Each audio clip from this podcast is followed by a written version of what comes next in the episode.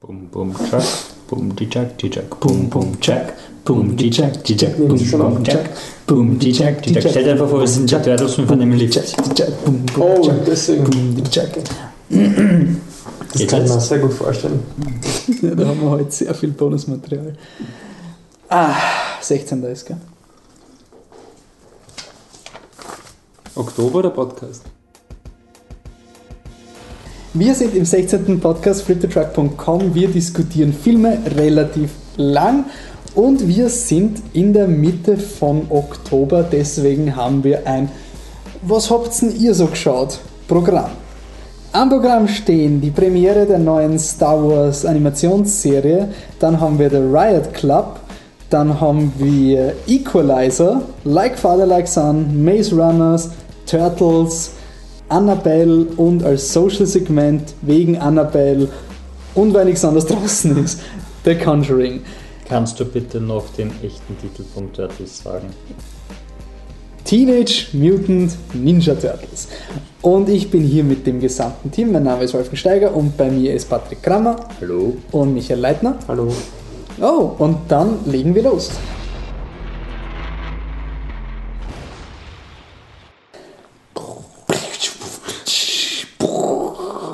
Teenage Mutant Ninja Turtles. So. Also, ich war einen dieser Sonntage, keine Ahnung wann das war, war ich im Gasometer, weil Star Wars Rebels, die neue Animationsserie, ähm, Premiere gehabt hat. Also die ersten zwei Folgen sind da im Kino ausgestrahlt worden und dadurch, dass ich ein ziemlicher Star Wars-Fan bin, wollte ich mir das natürlich dann mal anschauen.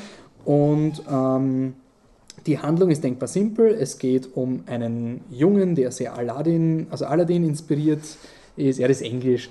Ähm, Aladdin. Aladdin.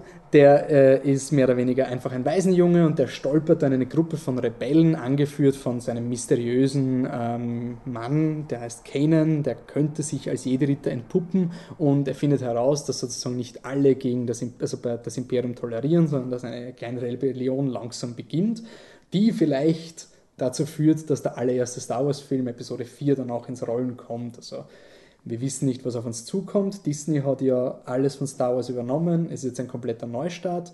Und ähm, ich muss sagen, es ist eigentlich finde ich es ziemlich gut, dass Star Wars einfach jetzt mal entstaubt wird. So diese 30 Jahre, die da mit irgendwelchen Comics und Büchern und sonst irgendwas vollgemüllt worden sind, sind jetzt weg. Wir haben eine komplett neue neuen Approach. Und man muss aber sagen, es ist natürlich für Kinder also hingeschnitten. Die Charaktere sind eindeutig sympathisch und jemand, der groß und, und muskulös ist, ist natürlich der Schlägertyp, der dann ein Herz aus Gold hat und alle sind irgendwie nett im Endeffekt. Aber ich finde, es fühlt sich wirklich an, wie halt diese originalen Star Wars-Filme von diesem, diesem naiven Glauben, diesem ah, das große böse Imperium muss gar nicht rechtfertigen, warum sie böse sind. Und ja, und es gibt dann diese Hoffnung und diese Heldengruppen, die einfach selbstlos sind und sich aufopfern und sich gegenseitig auch ziemlich mögen.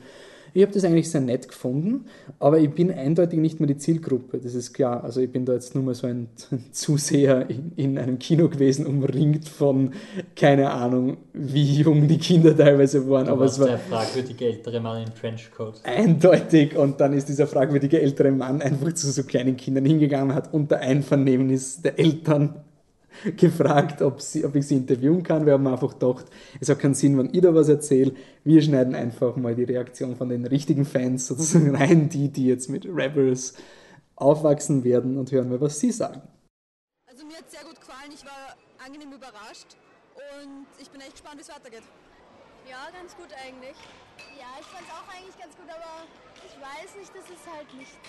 Ja, es geht eigentlich, aber ich weiß nicht, das ist irgendwie nicht. Ich fand vor allem die erste, also das, was man jetzt da gesehen hat, fand ich nicht so spannend, ehrlich gesagt. Es war eher etwas langweilig, aber es ist eigentlich eine ganz. Irgendwelche Charaktere, die besonders für dich herausgestochen sind? Bis jetzt noch nicht, aber ich war von Ezra ziemlich beeindruckt. Ich mag ihn jetzt schon. Okay, gibt es so bestimmte Gründe? Nein, ich finde ihn einfach niedlich. Der kann gut klauen. Ich glaube, ich weiß nicht genau, wie er heißt, aber der, der, den man ganz zum Schluss gesehen hat, der glatzköpfige. Ich finde diesen kleinen Druiden fand ich ganz nett. Also ich war immer ein großer Clone Wars Fan, aber Rebels ist auch gut. Tja, das war qualitativer Journalismus nur auf Flip the Truck. Und wenn wir von qualitativen Journalismus reden, Meinen dann quantitativen Journalismus. Und jetzt geht's weiter mit The Riot Club, oder? Ja, ohne Übergang. Ohne Überleitung? Hm, ja, mir fällt jetzt auch nichts ein. Ähm, the, the, the, the, the, the Ride. Oh, oh. Ja, ja. Es war nämlich bei der Convention waren Sturmtruppler dabei, wo man Fotos gemacht hat können. So irgendwie. Es ist so, wenn Mickey Mouse mit einem Maschinengewehr herumgeht und Kindern zuwinkt und fröhlich ist. Und die waren vielleicht da am Aufstände Mm. niederzuschlagen.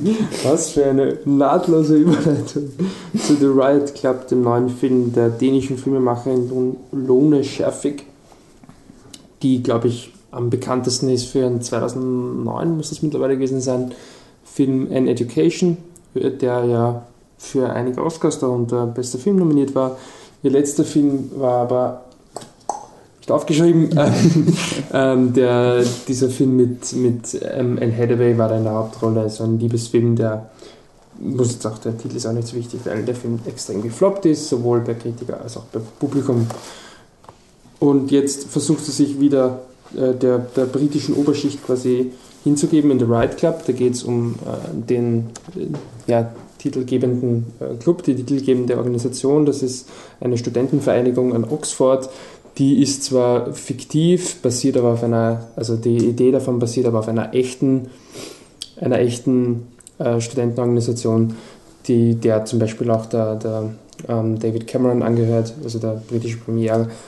Das heißt, da gibt es schon eine, eine echte Vorlage. Der Riot Club selbst ähm, ist erfunden und die Geschichte ist eben, dass der Lord Riot irgendwann einmal im, was weiß ich, Jahrhundert ähm, ganz viele Partys gefeiert hat, bis er dann schließlich äh, beim, beim äh, Beischlaf mit einer verheirateten Frau erwischt wurde und dann vom Ehemann dieser Frau erschossen wurde und somit eigentlich das perfekte Ende für eine solche äh, Figur ähm, geändert hat. Ähm, und in dem Film, äh, der übrigens auf dem Theaterstück von Laura Wade, Posh, äh, basiert, sie hat auch das Drehbuch äh, dazu verfasst, da geht es jetzt um, eine, um den aktuellen Riot Club im ja, 2014, 2013, whatever. Und sie suchen, sie haben jedes Jahr zehn Mitglieder und jetzt haben sie ein bisschen ein Problem, sie sind jetzt nur noch acht, weil eben Leute, die äh, schon äh, nicht mehr auf der Universität sind, ausgestiegen sind und damit ist es ein bisschen peinlich für sie und deswegen suchen sie jetzt zwei Neuzugänge und da treffen sie auf die beiden, würde ich schon sagen, Hauptdarsteller des Films. Das ist zum einen der ähm, Miles Richards, der wird gespielt von Max Irons und zum anderen eben der Alistair Ryle, der wird gespielt von Sam Claflin. Die Schauspieler, so wie alle Schauspieler, zumindest männlichen Schauspieler in diesem Film, sind nicht wirklich arg bekannt. Sie haben so wertvollen Dingen wie, wie dem, dem ähm, äh, Miley Cyrus Film LOL mitgespielt, so ungefähr diese Liga ist das. Und was man aber dazu sagen muss, sie sind alle unglaublich cool aussehend. Ich glaube, das ist so die, die Hauptmotivation beim Casten gewesen. Alles halt so junge, fesche Burschen, die eine bestimmte Zielgruppe wohl ansprechen sollen.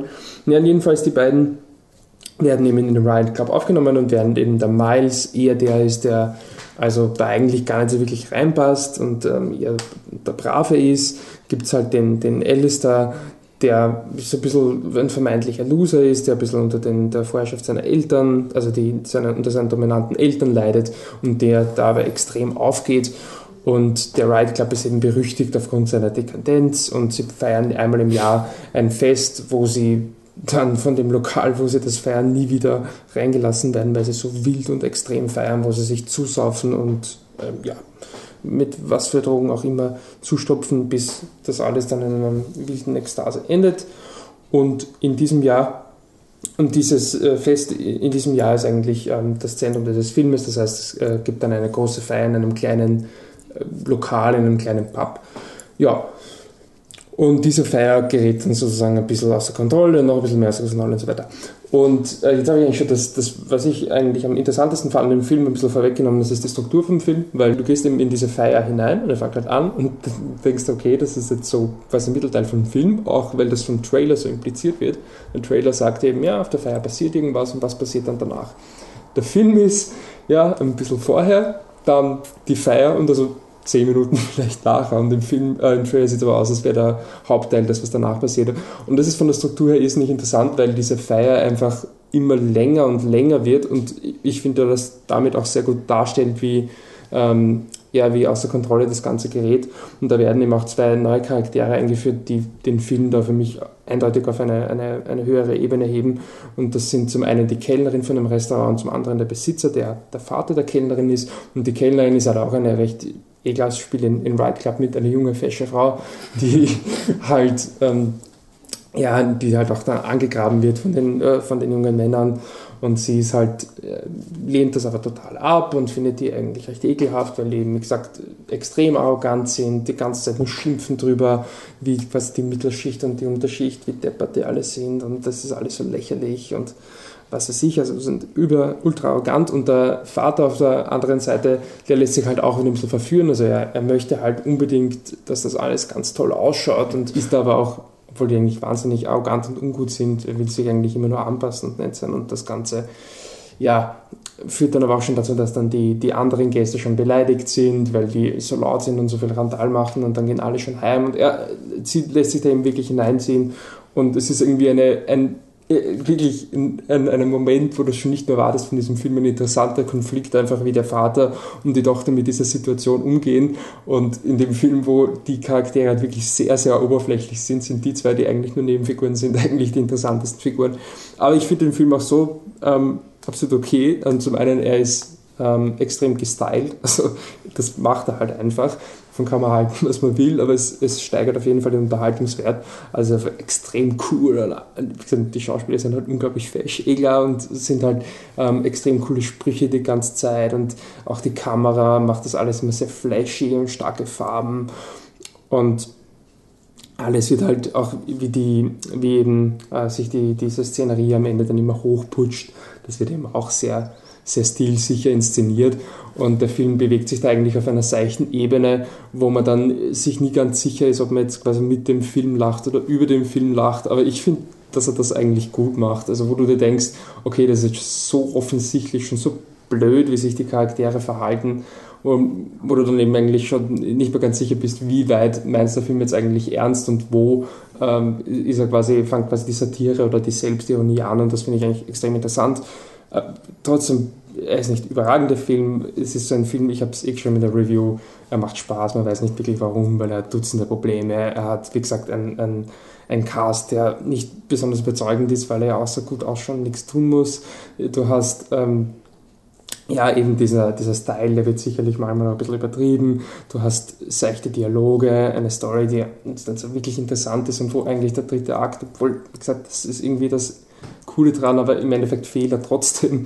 Und du hast halt auch, du merkst halt, dass sie sich ähm, in Sachen Marketing einfach, steht dann auch im Presseheft ganz groß drinnen, dass es eben diesen Club gibt, wo David Cameron drin war. Und du merkst halt, dass sie so richtig ähm, die Leute provozieren möchten und aufmerksam machen möchten, wie schlimm das ist, diese, diese Clubs, diese Studentenvereinigungen. Und sie stellen das am Schluss dann so dar, was ja wahrscheinlich einen gewissen Wahrheitsgehalt hat, ist, dass du in in diesen Studentenvereinigungen, diesen Mächtigen, wenn du da drin bist, dass du da gewisse Privilegien genießt.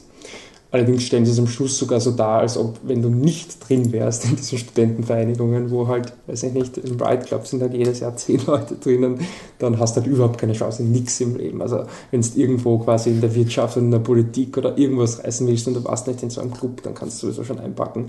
Das ist ein bisschen übertrieben und so merkst du, ja, okay, es ist eh arg. Aber das ist diese Skull and Bones Idee, oder? Von George W. Bush. Was ist das? Skull and Bones ist irgendwie so eine Geheimorganisation, so eine Mhm. so Studentenverbindung von Yale oder so irgendwas. Und da waren eben, weiß nicht, wie der George W. Bush eben Präsident war, sein Ja. Vize, der Dick Cheney war da dabei und ich weiß nicht, der John Terry, äh, Kerry, also sein Gegenspieler und so weiter, war da anscheinend auch drin. Okay. Und das war dann auch so ein. Die Illuminati. kontrollieren alles. Ja, genau, genau so, da ist es halt so sehr, sehr. Ähm, ja. Aber ja, wie gesagt, der Film macht auf jeden Fall Spaß. Also ich weiß nicht, ob er wirklich gut ist. Ich weiß nicht, wie die Reviews sind. Am Anfang es schon, wird ziemlich zerrissen werden. Es ist so, ja, ist eh ganz lustig. Ähm, ich würde mich auch eher da einordnen, aber er macht auf jeden Fall Spaß. Ich weiß nicht, ob er beim zweiten Mal auch noch Spaß macht, aber so. Wenn man ins Kino gehen will und es spielt überhaupt nichts, man denkt sich, ja, das Es ist mir eigentlich egal, ob der Film jetzt so ultra toll ist. Warum nicht? Und wie gesagt, er hat eben diesen einen, also ich, für mich wäre jetzt auch schon eher so, wo ich sage, okay, er macht so Spaß, aber das ist trotzdem lauwarm. Für mich ist es dieser, dieser eine Kniff einfach mit den beiden Charakteren, die einfach im Verlauf des Films viel wichtiger werden, als du dir das denkst, den ich einfach von der Struktur her extrem interessant fand. Deswegen ist das für mich ein empfehlenswerter Film. Fertig. Ein Film, der empfehlenswert ist und Spaß macht. Ist das Kommen vielleicht auch wir- Equalizer? Kommen wir zu Equalizer. Ähm, Regie führt Antoine Fuqua, den wir von Training Day kennen, für den auch Denzel Washington dann den Oscar bekommen hat. Denzel Washington ist in der Hauptrolle als Robert McCall, ein 60-jähriger Mann ungefähr, der in so einem Baumarkt arbeitet, in so einem Home Improvement Shop. Und irgendwas, man merkt, irgendwas stimmt mit ihm nicht. Er, er schlaft irgendwie nie, in der Nacht ist er in einem Café mit einem Buch. Er hat sich auch mit einer jungen Prostituierten in Form von Chloe Grace Moretz namens Alina angefreundet. Und er hilft einfach jedem. Und dann ja, wird die Chloe Grace Moretz von ihrem Zuhälter verprügelt und kommt auf die Intensivstation. Und er versucht, diese Situation zu bereinigen, indem er eben zum Zuhälter geht und ihm sein ganzes Erspartes, also knappe 10.000 Dollar anbietet, um zu sagen, ähm, schau, ich will sie, würde sie gern freikaufen, lass sie in Ruhe, da hast du 10.000 Dollar. Aber der Zuhälter und seine Gang in diesem Ding sind da Nimmt das dagegen. Geld und läuft weg. Nein, nein, nein, nein. Er geht in den Raum rein, gibt ihm das und dann sagt der Zuhälter eben, das, kost, das bringt dir drei Monate oder einen Monat und für das nächste Monat musst du dann wieder so viel zahlen, weil sie eben jung ist und Leute sie gerne, haben. Und dann geht er, dann bringt er halt alle um in dem, in dem Raum. Also man merkt wirklich so, er hat irgendwas mit Uhren. Also ähm, er stoppt immer die Zeit und er, dann geht er raus und scha- dreht sich um und schaut so, also das ist halt in der Zeitlupe und so, wusch, Zeitlupe. Und dann sieht er halt der eine, wie er so den Schalldämpfer aufschraubt und der andere, wie er gerade ein Glas trinkt und er findet halt überall, wie bringt er wen um. Und dann sagt er, 16 Sekunden. Und dann geht Aber man sieht, also es ist nicht so wie bei Sherlock Holmes. Oh, also man sieht am Anfang in Zeitlupe sieht man nur die Sachen. Man sieht nicht, was er macht, aber man sieht da einen, einen Flaschenöffner Ah, okay, liegen und ja. das, das und dann danach bringt er die Leute auf eine sehr unterhaltsame Art und Weise. Der Film ist, ähm, ich weiß nicht, was er bei uns ist, ähm, er ist ab 18 in Amerika. Ich nehme an, er wird sowas bei uns es ist schon sehr brutal. Und ah, ja, dann danach waren es halt 24 Sekunden und nicht 16 Sekunden oder 19 und nicht 16. Also, ah, verdammt. Auf jeden Fall hat er eben unabsichtlich die ganze, Ahnung, Prostitutionsringe in der Stadt in Boston umbracht. Woraufhin eben der, der, der, ja, ähm, der große böse russische Chef, der aus Russland agiert, schickt daraufhin den Teddy, äh, gespielt von Martin Xokas, den kennen wir aus Herr der Ringe. Er fällt nicht auf, aber er war in Herr der Ringe.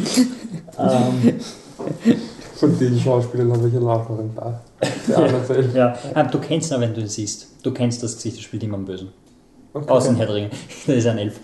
Ähm, Auf jeden Fall, ähm, der kommt in die Stadt, um die Sache zu bereinigen und herauszufinden, was passiert ist. Das heißt, er natürlich am Anfang vielleicht war es eine andere Mafia, eine andere Gang. Er geht zu den Iren, die haben nichts gemacht, weil die sind eh lächerlich. Und man merkt halt dann irgendwie, also Denzel Washington hat irgendwie eine dunkle Vergangenheit. Das kriegt man schon mit, weil er arbeitet eben in diesem Home Improvement Shop und hat halt überhaupt nichts zu tun im Endeffekt. Warum er dort ist, weiß niemand. Und ähm, dann kommt eben dieser Teddy und zieht halt durch die Stadt und will herausfinden, was ist. Und man merkt, dass die zwei dann irgendwie Gegenspieler auf selben Niveau sind. Das ist eben dieses pseudomäßige, der Denzel Washington ist der Gute und er gibt halt jedem die Chance, also sogar die Bösen, nimm das Geld, dann passiert nichts. Bitte nehmt das Geld. Ich habe euch die Wahl gelassen, jetzt bringe ich euch alle um. Und der andere Voll bringt, fair. ja, der andere bringt Das einfach irgendwie das Saw-Prinzip, Ja, oder? ja. Also wenn du nicht machst, was ich will, bringe ich Und der Böse, der Böse ist so ähnlich, nur dass er einfach alle umbringt. Und ja, es wird halt, also es ist halt so, ähm, der Martin Zockers kommt dann in die Wohnung vom Denzel Washington, der dann schon mehr oder weniger auf der Flucht ist. Und das ist der Laptop und da ist eben ein One-Way-Ticket nach Mexiko und die kleinen Handlanger sagen so, oh, er ist in Mexiko und der Zocker so, nein, er ist ganz in der Nähe. Und auf der anderen Straßenseite in einer anderen Wohnung hockt halt der Denzel Washington wirklich wie so eine Spähkrähe und schaut so rüber und so, boah, also sie wissen beide, was abgeht. Und der Film dauert zwei Stunden zehn und es sind 90 Minuten da drinnen. Und dann hast du, ich meine, es ist dann einfach so mehr und mehr. Also eine halbe Stunde macht eh eigentlich gar nichts und hilft einfach nur random Leuten und dann kommt erst wieder diese Story und dann kommt eine, ich weiß nicht, ich glaube eine 30 Minuten Action-Sequenz am Schluss eben ja, in, in diesem Baumarkt, wo er arbeitet und das ist wirklich dieses Home Alone, also Kevin allein zu Hause ab 18 mit ultra brutal und es wäre wirklich unterhaltsam, wenn der Film einfach nur 90 Minuten ist. Mhm. Aber er dauert einfach so lang und nach 30 Minuten. Also du kannst es nicht mehr genießen. Es ist, es ist, nein, es ist wirklich so ein. Erstens am Anfang kommt der Böse rein mit so einer kleinen Armee von sechs Leuten oder sowas und am Schluss glaubst du, er hat 15 umgebracht und du denkst, wo kommen die ganzen Leute her, weil er halt auf unglaublich kreative Weise Menschen umbringt. Ist am Anfang eh noch lustig, wenn er mit der Gartenschere dem Stockbunden durchsticht im Köpfe und ja, er ist einfach viel zu lang und er ist so einfach gestrickt. Es ist so ein, wenn nicht alle Bösen umbringt, dann ist alles okay. Er wäre Lust, ja gut, geschrieben ist er von Richard Wenk, der hat Expendables 2 gemacht, also. ja. ähm, wenn er 90 Minuten wäre, wäre er lustig, dadurch, dass er über zwei Stunden dauert, ist es dann. Deshalb nicht so. Und die, die Morde sind dann auch nicht so, so amüsant, wie man sich denkt. Also sie sind schon eh lustig, aber dann nicht so, so ein Uhu, gib her! nicht so wie, wie heißt der, der Cliff Owen-Film? Der kleine Shoot 'em Up. Shoot 'em Up. Ja, gut. An hey, das ist schon die High Watermark. Ja, das ist wirklich so. Ja, gut, aber Equalizer meint es auch noch ernst. Das ist ja das. Equalizer, der Film ist ja, will ja ernst genommen werden. Mhm. Und wie ist er im Vergleich zu Taken? Weil man er wirkt irgendwie ähnlich. Es ist ja, ja Denzel Washington versucht halt irgendwie diese Liam Neeson-Strecke zu nehmen. Ähm, vom, vom ähnlichen Kaliber nur das Taken wahrscheinlich lustig ist, weil nicht so lang ist. Wenn Taken noch, noch rausgezögert wird über eine halbe Stunde länger, wäre es wahrscheinlich genauso, also dann hätte es wahrscheinlich so ein Taken 2 oder so. Ja, viel Spaß also, bei der Überleitung. Nur ein Lauwarm.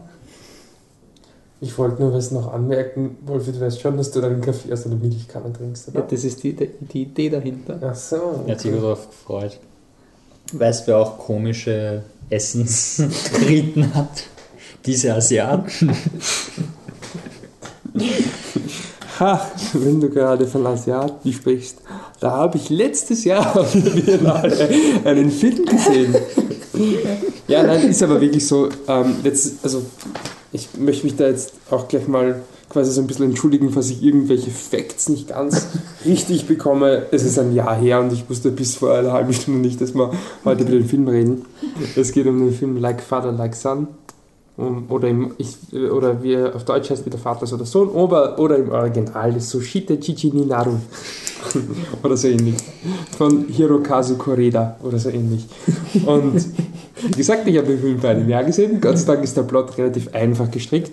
Und zwar kommt das Ehepaar Ryota, gespielt von Masaharu Fukuyama, das ist ein Mann, und Yukari, gespielt von Yoko Maki, das ist seine Frau, kommt drauf, dass ihr Sohn bei der Geburt mit einem anderen Jungen vertauscht wurde. Der andere Junge ist der Sohn von äh, Machiko Oro, die spielt die Midori, das ist eine Frau, und von Lily Frankie, Lily Frankie, weil Lily Frankie ist anscheinend ein japanischer Männername und der spielt den Judai und der spielt also den anderen Vater. So, und die beiden Ehepaare, ähm, ist so, wie gesagt, ist länger her, wie das jetzt genau war, aber sie kommen jedenfalls drauf, dass sie eben, dass ihre Söhne bei der Geburt vertauscht wurden und sie versuchen dann eben langsam sich an diese Situation zu gewöhnen und sie versuchen auch also sie überlegen sich halt, wie sie damit jetzt eigentlich umgehen wollen, ob sie die Söhne quasi austauschen. Und da ist insbesondere, also der Film zentriert sich da sehr auf den, auf den Ryota, also auf den Vater des einen Jungens, äh, der nämlich extrem besessen ist von der Idee, dass quasi der Sohn, den er bis jetzt hatte, sozusagen nicht aus seinem eigenen Blut ist, dass ihm das eigentlich eh schon immer die ganze Zeit aufgefallen ist. Und die sind also so ein, ein ähm, also sind auf jeden Fall ein sehr, sehr wohlhabendes Paar und die anderen eben eher nicht so wohlhabend, wobei das nicht so ist, als ob der Film jetzt quasi dann nur auf diese, diese äh, Missstände quasi eingeht, also auf diese Unterschiede in der, im, im Lebensstandard eingeht. Das überhaupt nicht. Es geht schon eigentlich viel mehr um die Charaktere. Also der Ryota, wie gesagt, ist total fixiert darauf, dass sein Sohn halt viel erreicht und ist extrem ehrgeizig im Erziehen, während der andere Vater, der Judai, der ist der Typ, der eben mit den, auch mit dem, seinem eigentlichen Sohn, den er also erst, erst kennenlernt, ja, wie alt sind denn die Kinder eigentlich? So knappe zehn, schätze ich, den er also erst relativ spät kennenlernt, auch mit dem er sofort eine tolle Chemie hat und auch der, sein vermeintlicher Sohn quasi, den er bis jetzt erzogen hat, der versteht sich auch mit ihm eigentlich viel besser als mit einem anderen Vater, weil er eben so ein extrem lockerer Typ ist und hat extrem viel Spaß. Und es ist aber halt gleichzeitig immer so die Frage im Raum, äh, zu was wird das dann später führen? Kann er ihnen trotzdem, oder, also ich sage wirklich eher, weil ich will es nicht mal als Kritik sehen, aber der Film ähm, ist eben ein japanischer Film, der ist sehr konzentriert auf die Väter in diesem Film. Also wer da jetzt ähm, äh, gegen Patriarchen was hat oder der da vielleicht ein bisschen so in Richtung Gender marschiert, der könnte da ein bisschen ähm, angeeckt sein, aber ich würde mich davon nicht so sehr abschrecken lassen. Aber man muss sich einfach damit abfinden und ich würde es auch eher ähm, kulturell einfach sehen. Also einfach in Japan ist es so und den Film interessiert es einfach nicht, dass es auch anders sein könnte. Mein Gott. Ähm, deswegen werde ich hauptsächlich von den Filtern reden, weil die eben im Zentrum stehen. Und man weiß aber eben nicht, ob der Judai, obwohl er eben mit den Kindern so gut umgehen kann, ob er ihnen später wirklich dieselben Möglichkeiten bieten kann wie der Ryota. Es geht also auch so ein bisschen um einen, einen äh, Clash der Erziehungskulturen. Aber natürlich auch darum, dass insbesondere der Ryota eigentlich dann von beiden Söhnen sehr entfremdet ist. Also zum einen sein eigentlicher Sohn, der also der sich bei ihnen überhaupt nicht wohlfühlt. Also sie tauschen sozusagen Söhne und der eine ist dann eben, also der, was eben zum, zum Judai geht, also zu dem lockeren Papa, der möchte eigentlich gar nicht mehr so wirklich zurück und der andere will aber auch nicht bleiben. Also es ist eigentlich recht, recht bitter für ihn. Und ja, der Film ist dann wirklich, also er dauert, glaube ich, auf die Minute genau, ich glaube, ich kann mich daran erinnern, dass er auf die Minute genau 120 Minuten, also zwei Stunden dauert. Und er ist sehr, sehr langsam. Aber ich wirf es ihm überhaupt nicht vor. Also ich finde, er hat eine extrem gute Charakterentwicklung, eine extrem potente Charakterstudie. Und er gibt den Figuren, also es ist ja wirklich ein Thema, sagen wir, da könnte man sich sehr polemisch drauf schmeißen oder es auch, ja, sagen wir mal, zu einfach abhandeln, aber der Film lässt sich wirklich Zeit. Er ist halt langsam, deswegen, aber in dem Fall ist es voll gerechtfertigt.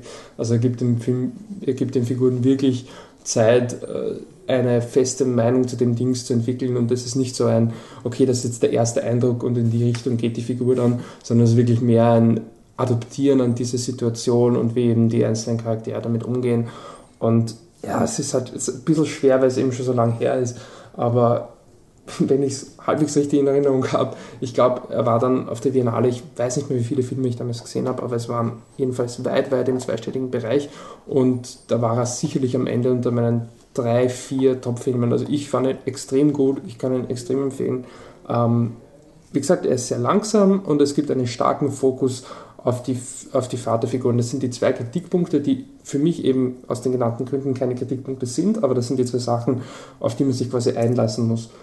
Macht man das, meiner Meinung nach, eine extrem gute, extrem interessante Charakterstudie mit einem, ja, natürlich sehr schmerzhaften, aber auch interessanten Konflikt und ähm, ja, also echt, der ist wirklich super, der Film.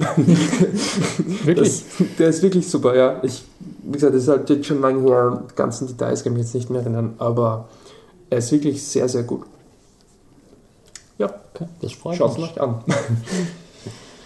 ähm, ist es ein Film, wo du äh, Du hast es auf der Biennale gesehen.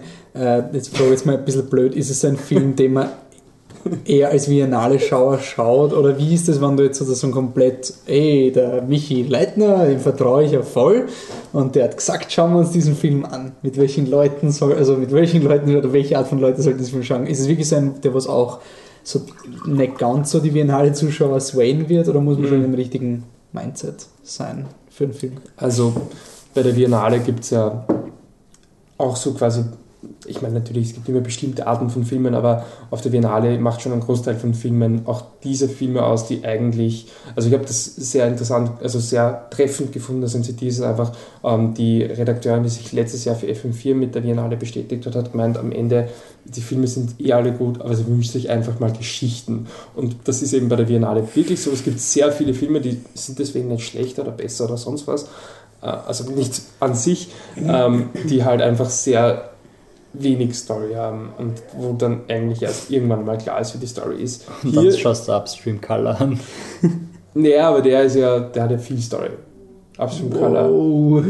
Naja, du checkst das noch nicht. Aber passiert ja was. Die meisten Filme auf der Biennale sind ja, es ist ein Typ, der ist halt, lebt am Land und irgendwann einmal ist der Film aus. So ungefähr. Ich soll es nicht abwerten klingen, auch wenn es ähm, Like Father, Like Son ist sicherlich so in der Mitte, deswegen kommt er halt auch in Öst kommt jetzt auch noch ins Kino raus, weil er halt schon sein, also halbwegs zugänglich ist. Also das ist ein, ich will jetzt nicht das Wort normal nehmen, aber ein zugänglicher Wir wissen, Film. was du meinst. Es ist ein zugänglicher Film, aber natürlich kein Film, den man sich jetzt zur Unterhaltung anschaut. Das ist klar. Mhm. Aber er ist jetzt nicht so abstrakt oder so. Okay. Also nicht Also- so. Also man, man verläuft sich nicht. Verläuft sie, danke Michi. Also man verläuft sich nicht in einem Labyrinth. Willst du darauf hinaus? Was man sich sonst ja voll denken würde. also, ich hätte eher darüber argumentiert, es ist ein Film, wo nur Männer vorkommen, aber, das, aber also ein Labyrinth oder ein Englisch, ein Maze. Und die Läufe, die da durchrennen, die nennt man wohl Maze Runner, würde ich mal sagen. Wahrscheinlich. Maze Runner ist ein das. deutscher Untertitel. Ah, aber warte, die war Die die Auserwählten. Oh ja, Die ich- Auserwählten im Labyrinth. Oder? Ich glaub, die glaub- Sorry. Also, ist die neue Young Adult oder ähm, Jugendliteratur nennt man das bei uns, oder? Jugendliteratur heißt das Ja. bei uns, ja. Nein, ich kenne immer nur das YA immer. Genau, das ist immer YA. Die, die YA. Ähm, also neues, wie gesagt, Phänomen, bevor der Film überhaupt rauskommt, eh das übliche. Trilogie, eh das übliche. Und ich wette mit euch, wenn Maze Runner 2 rauskommt, wird der dritte in zwei Teile geteilt. Der Regisseur hat schon gesagt, das will er nicht. Will er nicht? Will er nicht. Okay. Er wird entlassen. Was man auch anmerken muss, der Film ist nicht in 3D. Also Ja, dafür hat es kein. Geld Also, mehr gehabt. das ist so, als hätte der Film Eier gehabt bei dem Regisseur, der Wes Ball heißt. Wes Ball ähm, hat gemacht Beginners, aber er hat bei Beginners die Visual Effects gemacht. Ist Beginners nicht der Ja. Film? Das, ja, genau, das ist Der das Mike. Drama. Wo, Also er Christopher hat Plummer. Christopher Plummer irgendwann einmal vielleicht ein bisschen mehr Falten drauf ja, animiert. irgend, anscheinend, ja. Also, das war das Einzige, was ich beim gefunden habe. Er hat auch andere Filme gemacht, die ich gekannt habe. Äh, Drehbuch kenne ich auch keine von den Leuten, wurscht. Ähm, worum geht es im Maze Runner? Im Maze Runner geht es um einen Jungen, der seinen Namen zu Beginn nicht weiß, aber er heißt dann Thomas, das findet er dann relativ schnell heraus. Er wacht auf in einer Box und die fährt nach oben, da stehen plötzlich Kinder um ihn herum, alles Okay. Junge. Genau. Ähm, und die sagen, boah, er ist der Neue. Und was heißt das, ich bin der Neue? Das heißt, dass wir sehr viel Exposition haben und der Neue kann jetzt zu jedem Charakter gehen und fragen, du, wie ist denn das? Und wie schaut denn das aus? Und wenn es einem Charakter am Arsch geht, dann gibt es einen anderen Charakter und der sagt dann, nimm's ihm nicht zu übel, er hat ein hartes Leben, ich kann dir nämlich erklären, warum. Und sie leben, also äh, es ist im Grunde, ähm, wenn man äh, Lord of the Flies, also Herr der Fliegen, die Fortsetzung, die, die Kinder haben sie jetzt irgendwie zusammengekraft und nicht alle umgebracht oder es sind nicht alle furchtbar, sondern sie haben eine funktionierende Zivilisation irgendwie aufgebaut. Aber sie wissen nicht, worum es eigentlich geht. Sie wissen nicht, worum es geht. Sie sind schon seit ähm, drei Jahren hier und Mhm. jedes Monat kommt ein neuer in, zu ihnen von unten aus dieser Box raus. Und warum können sie nicht weg? Weil um den Wald, wo sie wohnen, ist ein riesiges Labyrinth und das öffnet sich am Morgen und schließt sich am Abend. Deswegen muss man schnell sein, um im Labyrinth zu laufen. Das sind die Runners oder die Läufer. Die rennen da rein und am Ende von Abend müssen sie, also am Ende von Tag müssen sie wieder raus, weil noch niemand hat eine Nacht im Labyrinth überlebt. Dreimal dürft ihr raten, ob irgendeiner der Charaktere, vielleicht der Hauptcharakter, im Laufe des Filmes eine Nacht im Labyrinth überleben könnte. Der Spoiler. Grund, warum sie nicht die Nächte überleben. Hm? Der Grund, warum sie nicht die Nächte überleben, sind die. Oh Gott, wir haben die Kassen, ich hab's nicht aufgeschrieben. Ups, wie. wie Griefer. Griefer. Griefer. Ähm, man weiß nicht, was die Griefer sind. Und keiner, nein, Ja, also eh. keiner, der sie gesehen hat, überlebt sozusagen. Das ist das Ding. Wird halt impliziert, dass es Monster sind. Ja, genau. Und ähm, ja, der, man muss sagen, okay, das basiert natürlich auf einem Buch, aber wir bewerten nur den Film. Wir haben da jetzt nicht irgendwie die Sekundärliteratur zur Rate gezogen. Also wir haben nur den Film gesehen. Und wir Dürfen wissen wir nicht, ja auch nicht. Wir müssen ja den Film als Ja, Film bewerten. genau, also selbst, auch wenn wir das Buch. Wenn wir, wenn wir nachlesen müssen, was eigentlich passiert, dann hat der Film versagt. Na, also du, du weißt, was passiert. Also der Film stellt schon sicher, dass du jeden Ja. Charakter kennst. Und ähm, Am besten auch beim Namen. Das wird auch so. das wird ja. Weil ich bin normalerweise recht schlecht mit Namen, aber da habe ich dann schon wirklich eine Übersicht gehabt. Das war wirklich einer der wenigen Filme, wo ich auch im Laufe des Filmes wirklich gewusst habe, wie alle heißen. Normalerweise weiß ich das nie und das ist so. wirklich jeder Name 50 Mal vorgekommen ist. Ähm, ja, und der Film ist. Er ist da. Er ist okay. Er ist besser als Divergent. Ja. Wesentlich besser als Divergent. Ähm, Große Kunst. Man muss sagen, das ist, das ist mh, false praise. Naja, was ich sagen muss, ist für diese ähm, Kritikpunkt ist mal für mich, er ist ein offensichtlicher Franchise-Eröffner. Ja. Der Film hat so einen typischen Cliffhanger, aber interessanterweise, und das muss ich jetzt positiv formulieren, ist der Cliffhanger auch nicht einfach so ein puff neues Set und wir erklären euch überhaupt nichts, sondern du weißt trotzdem ungefähr, in welche Richtung der Film gehen Das wird. schon, aber es ist definitiv kein Ende. Nein, nein, es ist überhaupt kein Ende. Aber im Ja. Vergleich zu, ich habe teilweise schon nicht gesehen, aber ihr habt ja so gesagt, dass man wirklich gar nicht weiß, worauf sie sich einlassen zum Schluss. Ja. Und in, immer was Schluss völlig neu, ja. und in Maze Runner, ich, ich finde schon, dass man. Ja. ich finde schon, dass man am Ende von Maze Runner, auch wenn man nicht genau weiß, worauf es hinausläuft, man kann vermuten, worum es geht. Und man, Mhm. man hat das Gefühl, die Player auch zu kennen. Ja. Es ist jetzt nicht so, dass plötzlich eine Ultra-Überfraktion kommt, die noch über der Überfraktion steht und sonst irgendwas. Ähm, was mir auch gestört hat, ist dass das übliche, oh, wir sind besonders, weil wir besonders sind, weil die Story will, dass wir besonders Genau. sind. Äh, der Hauptdarsteller hat überhaupt keine Fehler eigentlich. Er ist also dieser perfekte, unschuldige Darsteller, der eine urdunkle Vergangenheit hat, stellt sich dann heraus, für die er Ja. sich dann urschlecht fühlen kann, aber es ist eh klar, dass Aber er er nicht wird, dafür er wird steht. extrem entschuldigt. Ja, Also- es ist immer dieses, So wie Dracula. Ja, eh, es ist dieses typische, ich habe bei Ja, Dracula, ich weiß nicht, ob es im Podcast überlebt hat, den, den Schnitt, aber dieses, dieses angsty Anime, dieses einerseits hat er die urtragische Story, aber sie ist so entschuldigt und aus der Geschichte geschrieben, dass du es ihm nicht zum Vorwurf machen kannst. Mhm. Also alles, was er getan haben könnte, ist einerseits auch in der Vergangenheit, dann stellt sich heraus, hat er es auch schon mehr oder weniger moralisch versucht zu bereinigen und er hat den Clean Slate, weil er sich nicht daran erinnert. Also es sollte man vielleicht dazu sagen, sie wissen nicht, warum sie, also wer sie sind. Ja, Deswegen erinnert sie sich nicht an den Namen und das kommt eben, das ist das Einzige, an das sich erinnern, aber auch erst nach zwei, drei Tagen. genau. Und ähm, Oder bei ihm erinnern am selben Abend, oder? Ja, bei ihm war es, es ist auch so eine, er fliegt auf den Kopf und plötzlich, mein Name ist Thomas und springt wieder auf. Es ist ein bisschen eine ähm, Thomas, Thomas. Was ich sagen muss, wer mir extrem gefallen hat, das ist wieder so ein, man lacht eigentlich über den Film, weil das weiß der Film sicher nicht.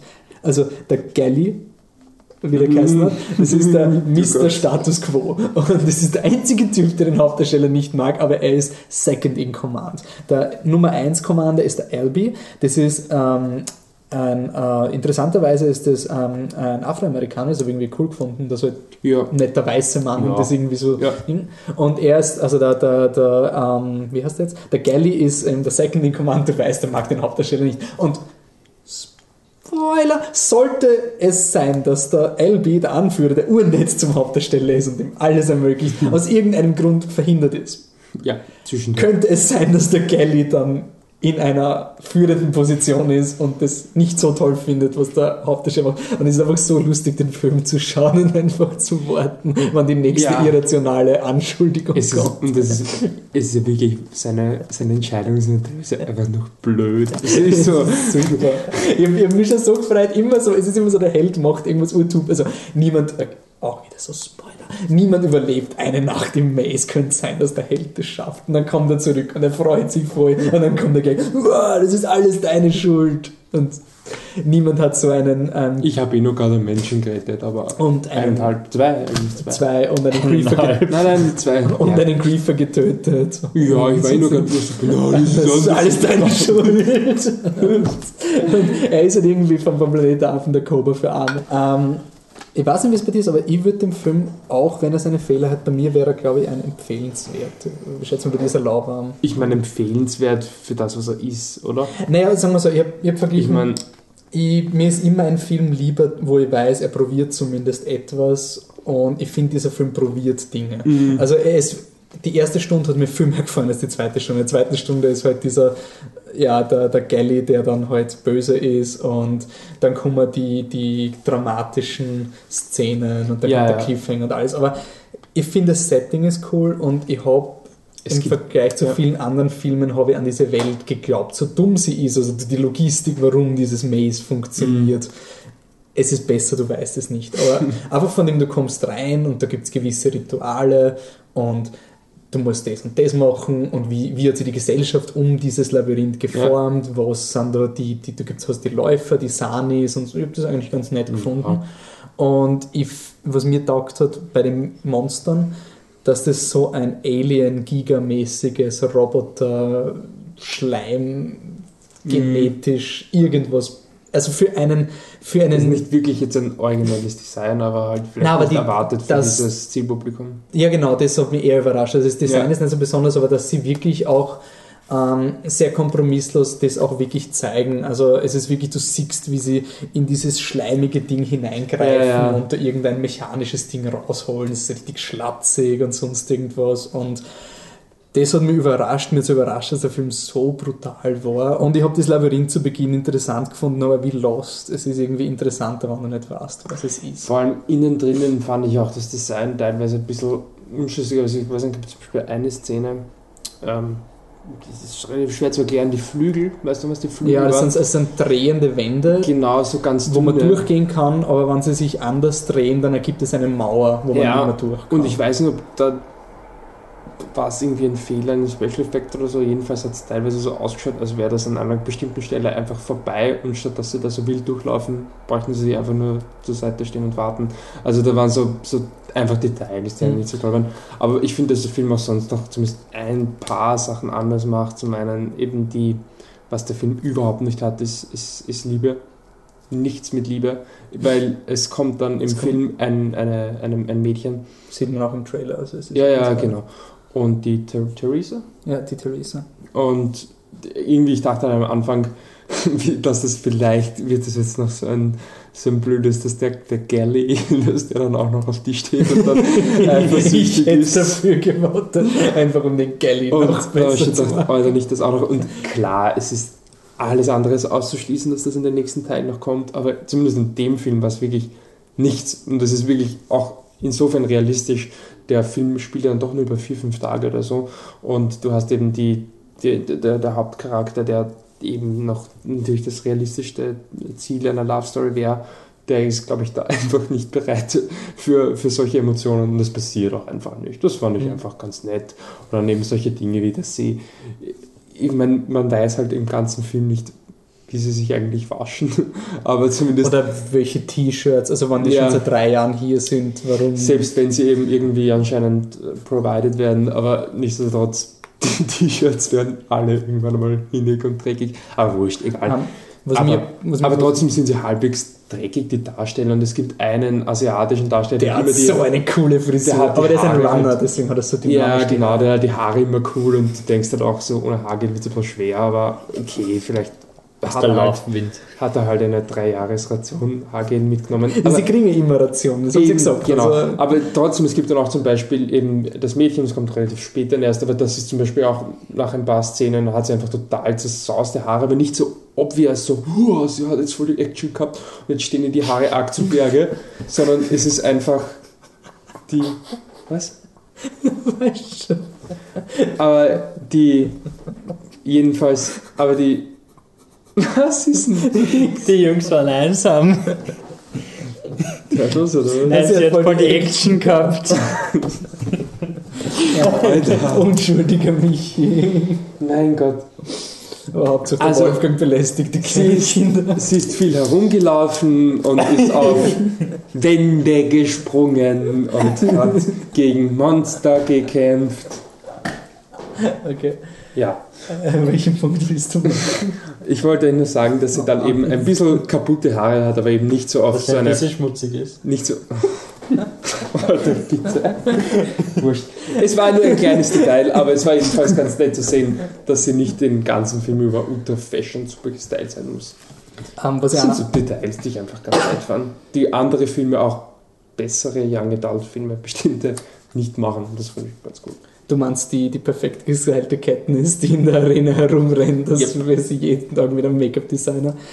Ähm, was ich auch noch, Hm.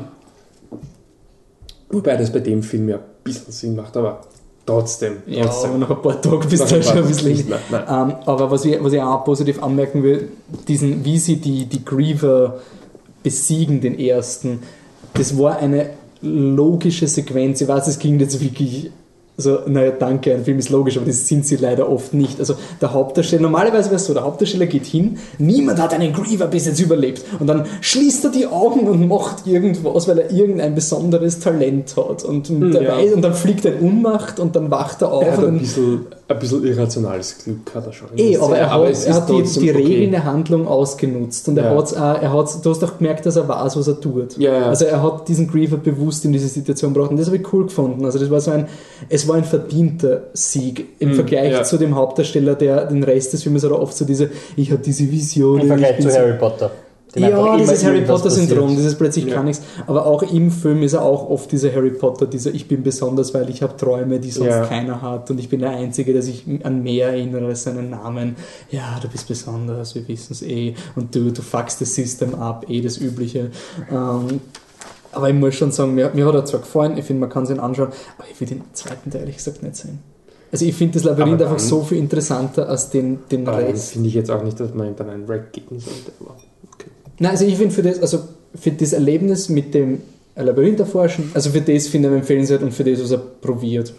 Ja. Also ist er für mich so. Empfehlenswert. Ein Film, der was probiert. da wird die Überleitung schon schwer. Gell? Nein, es kommen viele Teenies vor. Sind Teenager vor? Sind sie Aber auch Menschen. Sind sie auch Ninjas? Vielleicht Okay. mutieren sie in Teil 2. Oder sie mutieren nicht wegen dieser Krankheit. Okay, wie ihr vielleicht schon mitbekommen habt, reden wir jetzt über Teenage Mutant Ninja Turtles. Hey, jetzt kommen die Hero Turtles, super starke Hero Turtles, jeder kennt die Hero Turtles, immer auf der Lauer. Und immer etwas schlauer. Ähm, Jonathan Liebesman ist der Regisseur, der hat uns glorreiche Filme gebracht wie Wrath of the Titans, Die Fortsetzung Oder- zu. Clash of the Titans. Oder das, das Kopfweh-Kino schlechthin, Texas Chainsaw Massacre The Beginning. Oder auch Battle Los Angeles, keine Ahnung, alle Filme, die wahrscheinlich im unteren Bereich der Rotten Das Tomatoes sind immer so diese Märzfilme, die keiner schaut, oder? Ja. Die was im März rauskommen. Wrath of the Titans war einfach lächerlich. Äh, Battle LA ist, glaube ich, auch zerrissen worden. Texas Chainsaw Massacre. Gehe ich davon aus, dass der auch nicht besonders gut ist. Das wäre eine lustige Anekdote. Ähm, cool, behalt sie für dich. Oh. Äh, das Screenplay ist von Josh Applebaum. Der hat immerhin Mission Impossible 4 geschrieben. Vielleicht ist ja er der Grund, warum der Film so ist, wie er ist. Ähm, es geht um die Ninja Turtles. Also wir haben Leonardo, Michelangelo, Raphael und Donatello, die allseits beliebten Turtles in ihrem Farbschema. Dazu, Schaffst du alle Farben richtig zuzuordnen? ja, Ich nicht. du nicht? Na, warte, der Leonardo ist der Blaue. Leonardo ist blau, Donatello Der ist Donatello. Warte, warte. Violett, okay. Ja. Raphael ist rot, Michelangelo ist gelb. Oder okay. Der orange. Violette ist der Nerd. Ja, Der Rote ist, Ist der der, ich will, ich will Anführer sein, aber doch nicht. ja. Und der La- letzte ist geil auf die Megan Fox Ja. und schaut alle TV-Serien. Ja. Okay, gut. Weil du Megan Fox gesagt hast. ähm, April O'Neil wird verkörpert von Megan Fox und ihr Kameramann Vern Fenwick wird gespielt von Will Arnett, den wir kennen als die Stimme von Batman. Und äh, Gob von Arrested Development.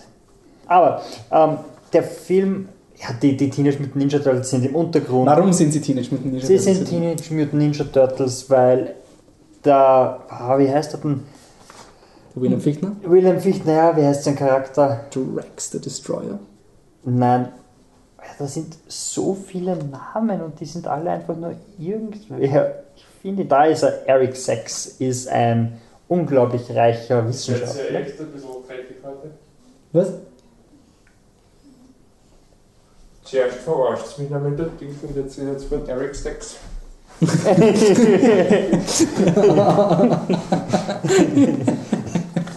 nice. Ah, das wäre mir nicht aufgefallen. Äh, keine Chance. Auf jeden Fall, äh, Eric Sachs ist ein, Wie das Sex gesagt.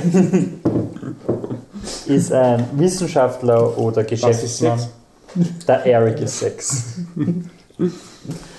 Der unglaublich viel Geld hat, aber aus irgendeinem Grund noch mehr Geld will und der hat eben Genexperimente mit Schildkröten und Ratten gemacht. Und bei einem, Warum nicht? Hat halt bei einem tragischen Feuer, das ein echter Unfall war, Ein echter außer, Unfall. Ein wirklich unabsichtlicher Unfall. außer vielleicht später, bei dem zufälligerweise der Vater von der April O'Neil gestorben ist, nachdem sie den Nachdem die Schildkröten- April O'Neil Gott sei Dank die Schildkröten gerettet hat. und ihnen Namen gegeben hat. April O'Neil ist Megan Fox. Ja. Ja. Auf jeden Fall, okay, um das kurz zu machen, weil es eh nicht wichtig Nur ist. als Trivia-Effekt. Das Projekt, weil der Herr Leonardo und so, das waren ja bekannte Leute früher aus einer vergangenen Zeit. Das Projekt heißt Project Renaissance. Äh. Warum dann die Ratte Splinter heißt, weiß ich nicht. Auf jeden Fall. Sie sind mutiert und wurden von der Ratte zu Ninjas ausgebildet. Leben im Untergrund, weil sie noch nicht bereit sind, sich der Öffentlichkeit zu zeigen bzw. die Stadt zu verteidigen. Gleichzeitig gibt es den Foot Clan, der die Stadt terrorisiert. Das ist ein, eine Gorilla-Terroristengruppe. Und der heißt Foot Clan, weil sie die über die Leute drüber stampfen oder so. Also Ja, genau. irgendwie. Because they put the, wurscht. ähm, angeführt vom bösen Shredder. Und ja, ähm, Gibt es eigentlich das kleine Hirn noch? Nein, das ich habe den zweiten Teil dann. Das hier nicht. Nein, keine Ahnung. Keine Ich glaube, es einen zweiten Teil gibt. Ich habe mir gedacht, das Hirn der war erfolgreich. Shredder drin. Nein? Nein, nein, das Hirn ist in so einem komischen Roboter drin. Der Shredder ist die rechte Hand der Handlanger. Mhm. Aber nicht in dem Film. Nein. Nicht in dem Film. Auf jeden Fall dann passiert irgendeine Story, die eher wenig Story ist als eine Aneinanderreihung von Szenen. Die April O'Neil will eine, ja, das ist nämlich urlustig, sie will ernst genommen werden. Als, verstehst du, weil Oh, sie ist bis jetzt nicht ernst genommen worden und jetzt Ja. will sie wirklich mal ernst genommen werden und nicht so dumme Tanzvideos machen. Ja. Ja, aber entschuldige dann spielst du in Turtles mit. Und deswegen investigated sie und wie jeder Reporter hat sie ein Windows Phone, mit dem sie Fotos macht statt einer Kamera. Und dann, da kriegt sie halt keine gescheiten Fotos von den Turtles und deswegen glaubt ihr niemand, dass die Turtles wirklich gibt. Voll und jeder macht sich natürlich über sie lustig. Auf jeden Fall danach schafft es halt irgendwie zu ihnen zu kommen, aber sie ist dann in Gefahr, weil sie Kontakt zu den Turtles hatte und dann muss sie von Splinter und den Turtles gerettet werden. Dann taucht auf einmal ein riesiger Metallklotz auf, der mit Metallmessern schießt und keine Ahnung was, also CGI. Also ja, der Schredder ist ein CGI-Monster, wo Ja. zuerst schießen zwei Messer raus, die klappen sich auf auf drei Messer und nachdem er ein kommen bisschen 20 gekämpft hat, schießt er noch mehr Messer. Also er schießt Messer Und hat Magneten um Durch Magnete kommt dann nur die Messer wieder genauso zurück, wie es zurückkommen sollen und alles andere Metallische bleibt liegen. Why Ähm, not? ja, man, man muss sagen, die Story ist eher so lala. Ähm, Das Schauspiel ist eher ist so. lala. Aber der Film beleidigt einen nicht. Das ist ja ein hoher Das ist eine Michael haben- Bay Produktion. Wir haben Transformers 4 gesehen. Wir haben Transformers 4 gesehen. Es ist, man schmunzelt hin und wieder. Er hat schon ein paar Sachen, wo man sich denkt, so, hey, das ist ganz nett. Also, so ist halt Ah, leicht amüsant. Sie haben aus irgendeinem Grund sind, fahren sie 40 Minuten von New York weg und sind in der Alpenregion. Also wirklich, wirklich. Man muss aber sagen, diese Action-Sequenz, die sieht man ja auch im Trailer, wo sie im, im Ja. Eis sind, ist das Beste am Film. Weil da ist der Film in so einem Overdrive-Modus, wo einfach alles dumm ist. Es ist einfach, ich habe so viel geglaubt, dass das so blöd ist. Also sie fahren irgendwie mit einem LKW die durch den Piste Tiefschnee und die Turtles sliden nebenbei auf ihren auf ihren und verteidigen ähm, quasi gegen. Hammer, die durch den Schneefall Und, und dann, dann, dann schlittert der, der LKW aber so, dass der Anhänger immer so von links nach rechts schlittert, so dass die Turtles unten durchtauchen müssen. Aber- und dann schleudern sie sich gegen die SUV, also gegen die Hammer. Ja. Ich hab das lustig gefunden. Also das war richtig dumm. Ja, und ähm, also die Turtles werden von den Bösen gejagt, weil sie haben irgendein Serum in. Der, der große Plan ist eigentlich wie bei Amazing Spider-Man 1, der Böse will Giftgas über New York verbreiten und nur da nur das Eric Sachs hat, Das Gegenmittel. hat das Gegenmittel und das Gegenmittel Aber das Gegenmittel das- produziert er, nachdem er das Gift schon. Also er hat zwar die Möglichkeit, das Gegenmittel zu machen dann, Ja. aber wie er das hat, noch bevor er weiß, ob das wirklich ein verlässliches Gegenmittel ist, weil er erst, er hat mal nur die regenerative DNA extrahiert. Dann sagt er schon, okay, Shredder, los, löst die Giftgaswelle aus. Das ist ein, ja, Aber vielleicht eine ich muss- Beta-Testphase. Ich mir muss, den, ich muss dem Film trotzdem zugute halten. Ich hätte mir gedacht, es, es, sie brauchen das Blut der Turtles und dann, dann zapfen sie ihm das Blut ab.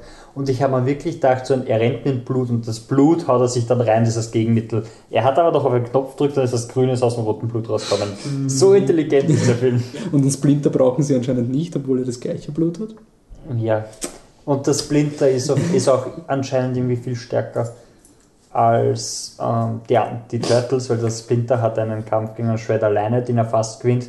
Und der stärkste Turtle verliert glasklar gegen einen Ich Shredder. finde ich find auch, dass der Shredder wirklich auch dieser Punkt ist, wo der Film auch richtig irgendwas ist, weil der einfach so ein nicht bedrohliche Bösewicht Na ist. gut, ich meine, du hast einen wirklich so dieses silberne CGI-Monster, was auf dich zurennt. Aber es ist ein zweieinhalb Meter großer Asiate, der böse redet. Das Problem ist, dass die Turtles so riesig sind. Sie sind ja. Ja. schon ziemlich imposant. Und dass der Shredder in Proportion dazu Noch größer sein muss. Er muss ja, er müsste größer- gigantisch sein. Er müsste dreieinhalb Meter oder so sein. Also wie er gegen einen Splinter kämpft, vom, vom Bild her passt. Dann ist er gigantisch mit Messer. Aber wie er dann gegen die Turtles kämpft, dann schaut er aus wie so ein abgemagertes Znirchtel mit Alufolie. weil die Turtles sind so riesig und fett, dass der Shredder nicht als Bedrohung visuell rüberkommt. Habe ich richtig scheiße gefunden. Also es war wirklich, sobald sie gegen den Shredder kämpfen, was sein.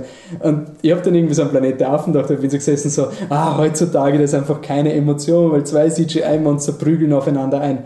Ah, warte mal kurz. Hey, Planet der Affen hat das gleiche gehabt und da war es cool. Und so war es nur, du, du siehst das Computerspiel. Aber versuchen wir ein bisschen positiv über den Film zu sein. Nee. Nee. Er ist nicht, er ist nicht beleidigend, er ist nicht, also er ist dumm, aber er ist nicht so viel dümmer als andere Filme. Er wäre schon schlecht, oder? Naja, gut ist er nicht. Also bei mir ist er lauwarm. Ja, bei mir Also- ist er auch lauwarm. Näher an Rack oder näher an. Ähm, aber Oh, für, das das, ich würde fast sagen näher an, an Rack, weil, für, also, also, also empfehlenswert, weil ähm, für das fürchterlich Ja. müsste irgendwas haben, was dich aufregt oder Ja, was er, dich er wirklich angreift. wirklich, also es ist Er weder im. Keller noch Transformers 4, es ist einfach erst Er da. existiert, er dauert nicht so lang. Hin und wieder vergisst du, wie furchtbar er ist und denkst da, hä? Und das war's dann schon. Also von dem her, Kommt jetzt eine Fortsetzung geben? Ja, ist, ist ja bestätigt worden. Ich glaube, das Studio war selber überrascht, wie erfolgreich der Film ist. Also der hat auch die Opening Weekends komplett über den Haufen gehabt. Das hätte man nicht geglaubt, dass der so in... Mhm. Und ja, kriegt sicher Fortsetzung und dann wird es vorbei sein, schätze ich mal. Also sie haben es jetzt einmal geschafft und beim nächsten ja, Mal... das zweite Mal schaffen sie vielleicht auch noch. Vielleicht schaffen sie dann irgendeine TV-Serie oder so, so eine animierte wieder Gibt zum Starten. schon. Ja, wieder zum, zum Starten oder sonst irgendwas. Ich meine, das Zielpublikum sind einfach Kinder, also jetzt hast du ein ganz neues Design von diesen Turtles, also wirklich gruseliges Design. Also Sie schauen echt, echt, Echt, das habe ich oder? gemeint mit beide Zielpublika, weil einerseits hast du diesen Amazing Spider-Man bei den Begins, dark und gritty und die Turtles schauen aus wie irgendwelche creepy Typen und der eine will die ganze Zeit Sex mit der Megan Fox, was ein neues Level von gruselig ist. Aber er andererseits sind es halt 14-jähriger Teenager, verstehst? Teenager, ja. Der ausschaut wie irgendein Wrestler, ein 30-jähriger Wrestler, der dich umbringt, wenn du irgendwas Falsches sagst. Also, sie schauen nicht aus wie Teenager. Sie schauen nicht aus wie Das, Teenager. das muss ich mir anwenden. Okay, äh, Lauwarm, Lauwarm. Ja. Wir haben gerade gesagt, die sind ziemlich gruselig. Es wirklich ein irgendwas von einer originalen Handlung, die dann von 10.000 Produzenten verändert worden ist, bis irgendetwas rauskommt, was man verkaufen. Jetzt kommen wir zum Film, des, Film der Woche. Ach, Gottes Willen. Okay, der hoffentlich gruselig ist, schauen wir mal. Also, ich weiß es ja schon. Ähm, es geht um Annabelle, der Film, der vielleicht, Before there was the Conjuring, Ja, genau. there was Annabelle. der eigentlich schon im letztjährigen Horrorfilm, Horror-Hit könnte man sagen, The Conjuring mehr oder weniger geteasert wurde. Ich weiß nicht, wie absichtlich es war, aber es war zumindest nicht ganz zufällig, schätze ich mal. Und zwar, wer The Conjuring gesehen hat, weiß, da gibt es im Keller des, des ähm, Ehepaars eine ganz stark unter Verschluss gehaltene Puppe. Und da wird irgendwie eben impliziert, dass das ein vielleicht noch ärgerer Fall war, als der, den wir gesehen haben. Oder zumindest ein auch sehr arger Fall. Und die Puppe spielt eigentlich nicht wirklich eine Rolle. Das ist dann eigentlich nur zum Schluss. Aber das verschwindet dann- sie am Schluss nicht? Oder ist es nicht bum? Es ist, Ja, also, genau. es ist am Anfang wird die Puppe erwähnt, bei so einem Uni-Vortrag, Ja. wir kommen dann nicht zu Conjuring, und ähm, am Ende kommt sie wieder vor. Ja, aber sie spielt für den Was Plot ich, aber eigentlich keine aber Rolle. Annabelle ist doch ein Prequel, oder? Ja, Das verstehe ich zum Beispiel nicht.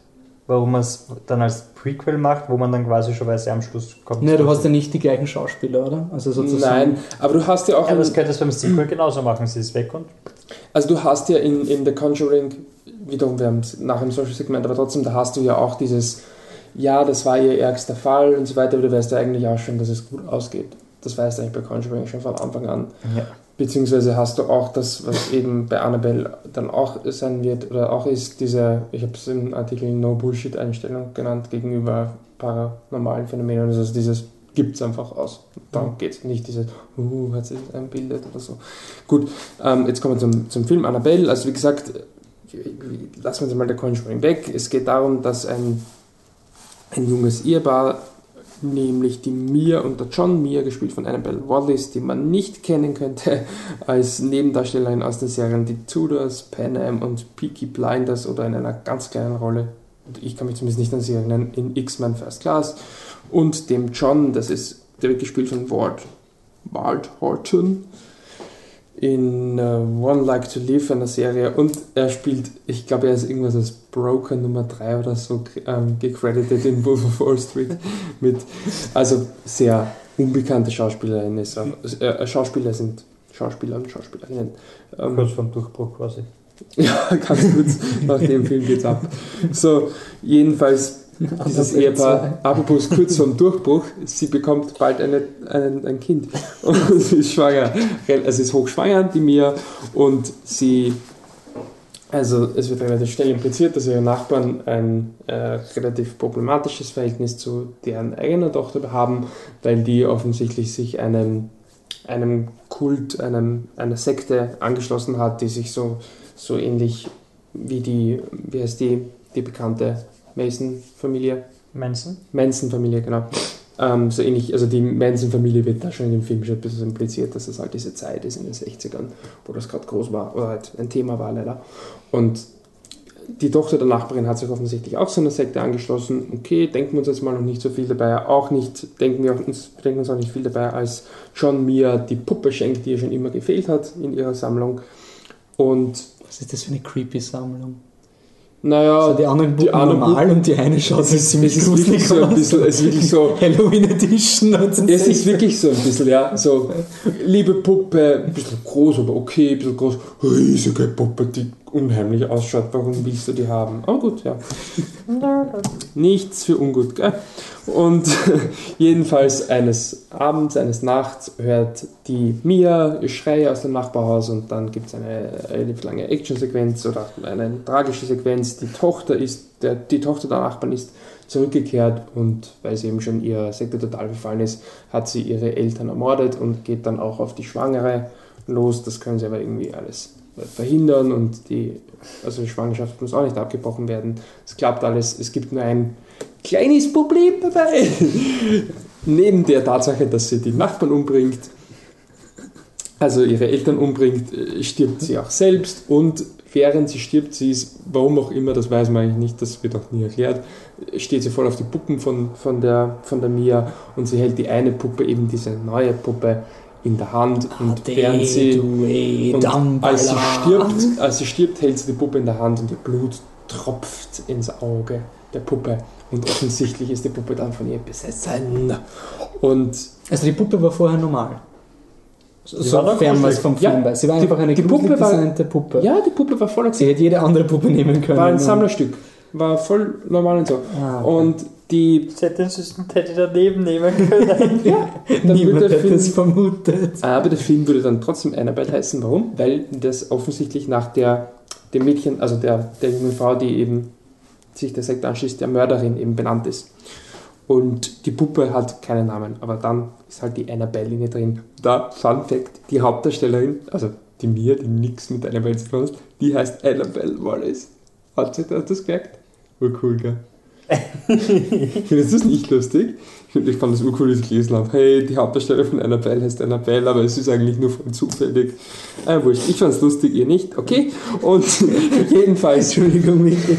jedenfalls denken sie sich dann, ja, irgendwie haben uns die Geschichte schon recht mitgenommen, wir ziehen eben um und sie ziehen woanders hin, was sie aber Wie Bassstabbing. so ein, ein kleines Problem in der Nacht. Ja, ne, es ist dann auch so, die, die ersten paar Nächte danach ist es auch recht so spukig, also es spukt halt so ein bisschen, die Nähmaschine fängt von alleine zum Rattern an und so Geschichten. Wuchs halt Das. Übliche. Und dann Oh, sagt sie, ja, ja, das taugt mir nicht so, ziehen wir woanders hin, ziehen wir in die Stadt. Oder, nein, es ist eh vorher schon Aber sie nehmen die Puppe einfach mit, oder was? hin. Naja, und sie sagt, erst die Puppe will ich eigentlich nicht mehr mitnehmen, weil du, die hat es in der Hand gehabt, das ist irgendwie gruselig, aber nicht so ein, ich habe die Vermutung, dass die Puppe was damit zu tun haben könnte, sondern die halt mal Puppe, an. irgendwie ist die blöd. Ja, vor allem, wenn es Blut vor das die Kassandra weg. mehr. Also es ist irgendwie zum Scheißen. Ich habe dem Film positiv angerechnet, dass die Charaktere in dem Film keine irrationalen Entscheidungen treffen. Ich muss korrigieren, auf sehr, sehr wenige irrationale Entscheidungen treffen. Der Mann, der, vorher wird schon impliziert, am Anfang, wie er sie gibt, meine schon, meint sie schon, ja, wo hast du ihn gefunden? Ich habe ewig gesucht. Also es muss sehr, sehr selten sein. Dann sagt er, ähm, ja, wir sind jetzt ein, ein paar Monate mit der Miete hinten nach. Das heißt, es muss auch sehr teuer sein. Das heißt, wenn du diese blöde Puppe, weil du sie halt aus persönlichen Gründen nicht mehr haben willst, nicht also loswerden möchtest, was machst du? Stellst das, gut, eBay gibt's nicht, gehst auf einen Flohmarkt oder irgendeine Sammlung, nein, du nimmst es, außer sie Mistkuppel draußen vor der Tür. Okay, das fand ich so ein bisschen, mhm, okay, die Geldprobleme waren dann doch nicht so serious. So, dann ziehen sie um und ja, egal. So, sie ziehen um und die Puppe ist dann plötzlich wieder da und sie denken sich, ja, okay. Und sie sagt, na weißt du was, kalten wir uns doch.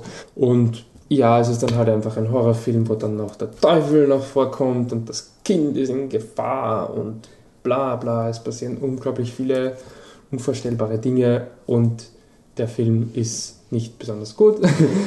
ähm, und Hauptsache, wir haben das Beste mit dem Schluss aufgehoben. naja, was, ist, was sind die Probleme im Film? Also, die Joker sind eh noch okay. Sie sind unglaublich klassische Standard-Joker, also wirklich so. Also leise, leise, laut. Ja, beziehungsweise halt auch äh, die, die, die, die, die Nähmaschine, die halt langsam anfängt zum Tickern und das Popcorn, also der, der Herd, der sich von alleine einschaltet und damit das Popcorn immer lauter wird und dann bricht vielleicht sogar Feuer aus. Und es ist wirklich klassisch, aber es gibt zumindest Momente, wo du dich schreckst, klar, und auch Momente, wo du ein bisschen denkst, hm, die Szene könnte jetzt vorbei sein.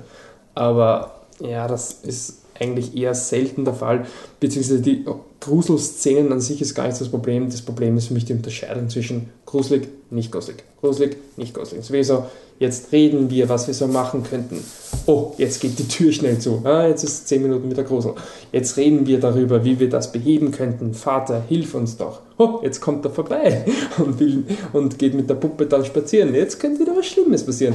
Und deswegen ist halt irgendwie diese Spannung, ich, was ich halt also ich persönlich, ich glaube, es geht wahrscheinlich vielen so, wirklich gute Horrorfilme ziehen dich halt so in den Bann, dass du das Gefühl hast, es kann immer was passieren oder zumindest hast du immer so ein bisschen ein ungutes Gefühl, du hast irgendwie Angst. Und in dem Fall ist es wirklich so, okay, jetzt kann ich eigentlich einmal mich relaxen, Schnitt, okay, mhm, das ich ein bisschen, gruselig. Und jetzt relaxen wir uns wieder, das ist wirklich so, ja, Spannung, nicht Spannung, Spannung, nicht Spannung, weil es ist irgendwie für mich so das, das Hauptproblem vom Film. Und ja, ich sag's doch ganz ehrlich, die, das Talent, was dahinter steckt in Sachen Schauspieler und auch in Sachen Regisseur. Regisseur ist John R. Leonetti und seine bisherigen Filme als Regisseur sind Butterfly Effect 2 und Mortal Kombat 2 und ich habe nicht die schlechtesten rausgepickt, sondern die einzigen zwei. Und er ist hauptsächlich als Kameramann tätig, hat unter anderem, Kam also schon sehr lange als Kameramann tätig unter anderem bei der Maske, also die Maske mit Jim Carrey die Kamera geführt ähm, und hat sich in letzter Zeit halt auf, auf Horrorfilme wie eben auch unter anderem The Conjuring äh, spezialisiert oder Piranha 3D hat er zum Beispiel Kamera gemacht und Ja, aber wie gesagt, der ist halt einfach jetzt kein überragender Regisseur. Du merkst einfach, diese Puppe, man kennt sie aus dem, aus dem äh, Conjuring-Film, man kann sie auch googeln, sie schaut eigentlich wirklich gruselig aus und da könntest schon was machen damit. Und ich habe es auch geschrieben, du brauchst jetzt nicht zwingend, dass ja die Puppe hüpft im Zimmer herum und oh, ich bin gruselig. Eh schwer, ich weiß. Aber der Film tut wirklich, also trägt nichts dazu bei, dass diese Puppe irgendwie unheimlich ist. Und deswegen auch die, was ich auch gesagt habe, mit ihrer nicht irrationalen Entscheidung ist zwar einerseits nett, dass es die nicht wirklich gibt und der Horror passiert, ohne dass die beiden wirklich was dagegen machen können. Der kommt auf sie zu, ohne dass sie was dagegen machen können. Der Grund ist aber eigentlich nur, äh, weil die Puppe so unfurchteinflößend ist, dass das größte Genie nicht draufkommen könnte, dass der Horror in ihr steckt. Weil es einfach so, ja, die Puppe sitzt halt im Zimmer und es passieren schlimme Sachen. und am Schluss fliegt sie vielleicht durchs Zimmer, damit alle kapieren, dass es die Puppe ist. Also wirklich, sie ist völlig wurscht. Und ja, also es, der Film hat sehr wenig Potenzial. Ich habe eh schon, es gibt halt momentan kaum keine Horrorfilme im Kino. Und ich schätze gerade so, Halloween wird der ein oder andere, dann zur Zeit um Halloween, wird man vielleicht den Film sehen wollen. Ich empfehle immer noch einen DVD-Abend, aber wenn es im Kino sein muss, er ist keine Katastrophe. Das Positivste, was man darüber sagen kann. Ja, noch was zu dem Talent dahinter. Der Drehbuchautor ist Gary Dauberman, der hat so B-Movies geschrieben wie Swamp Devil oder Blood Monkey. Also es, es war offensichtlich wirklich nur ein Teaser ein, ein, ein weiß nicht lange ist, 100-minütiger Teaser-Trailer für, für Conjuring 2, wobei ja. er da halt auch, ja, äh, Conjuring 2 hat nichts mit Annabelle zu tun, außer dass eben Annabelle quasi Werbung von dem ich ist. Ich finde es wirklich schade, dass das mittlerweile schon verpflichtend ist. So, oh Gott, Conjuring 2, das kommt drei Jahre nach dem ersten außer. Na, war es nicht letztes Jahr?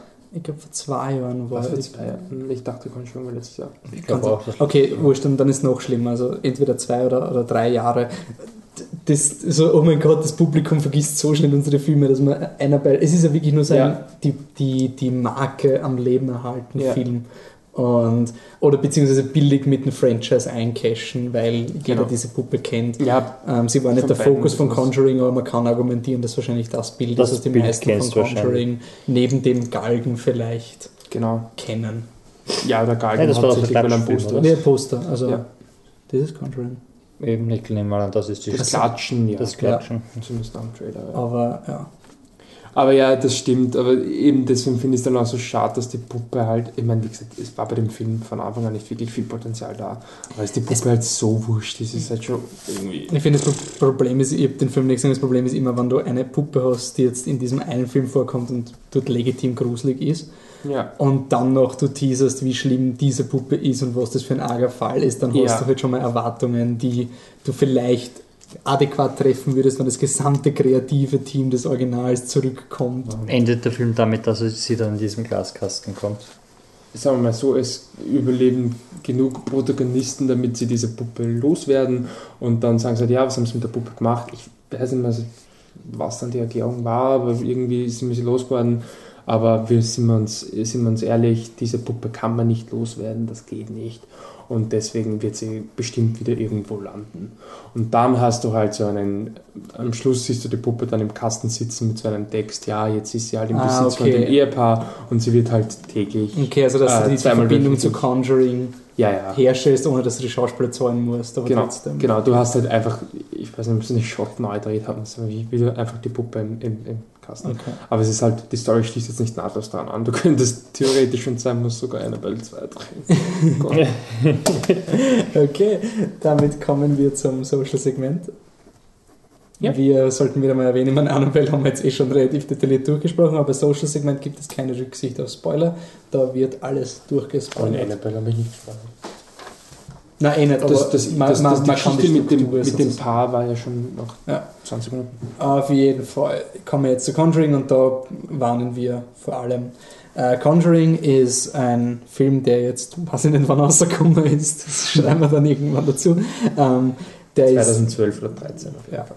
Auf jeden Fall, uh, es geht um das Ehepaar Uh, um die Familie Warren, also Lorraine uh, Warren und Ed Warren, angeblich basierend auf einer realen Begebenheit, also so X-Factor-Style, so, ja, einer hat einmal im Lift gehört, dass seine Großmutter das geträumt hat. Ich glaube, es ist ein bisschen mehr, oder? So, ja, also die, die, die Lorraine Warren war auch im Film zu sehen. Ich Also glaube, das sind die- einfach so echt orge Katholiken oder kam mir halt so vor. Ja, Ich bin mir sicher, dass Die das so, das so die machen das sicher seit Jahren so. Ja, ja, eh. Also, aber eben nur von, von der, wenn man sieht, dieser Film basiert auf wahren Begebenheiten und der Film, der dann eigentlich passiert, Ja. da kann man schon sagen, ist ein bisschen ein Gut, X-Factor-Effekt. die zwei Leute gibt es auf jeden Fall und die, die gehen auch und bewerben Ja, sich selbst als ja. Geisterjäger. Genau, okay, die gibt's.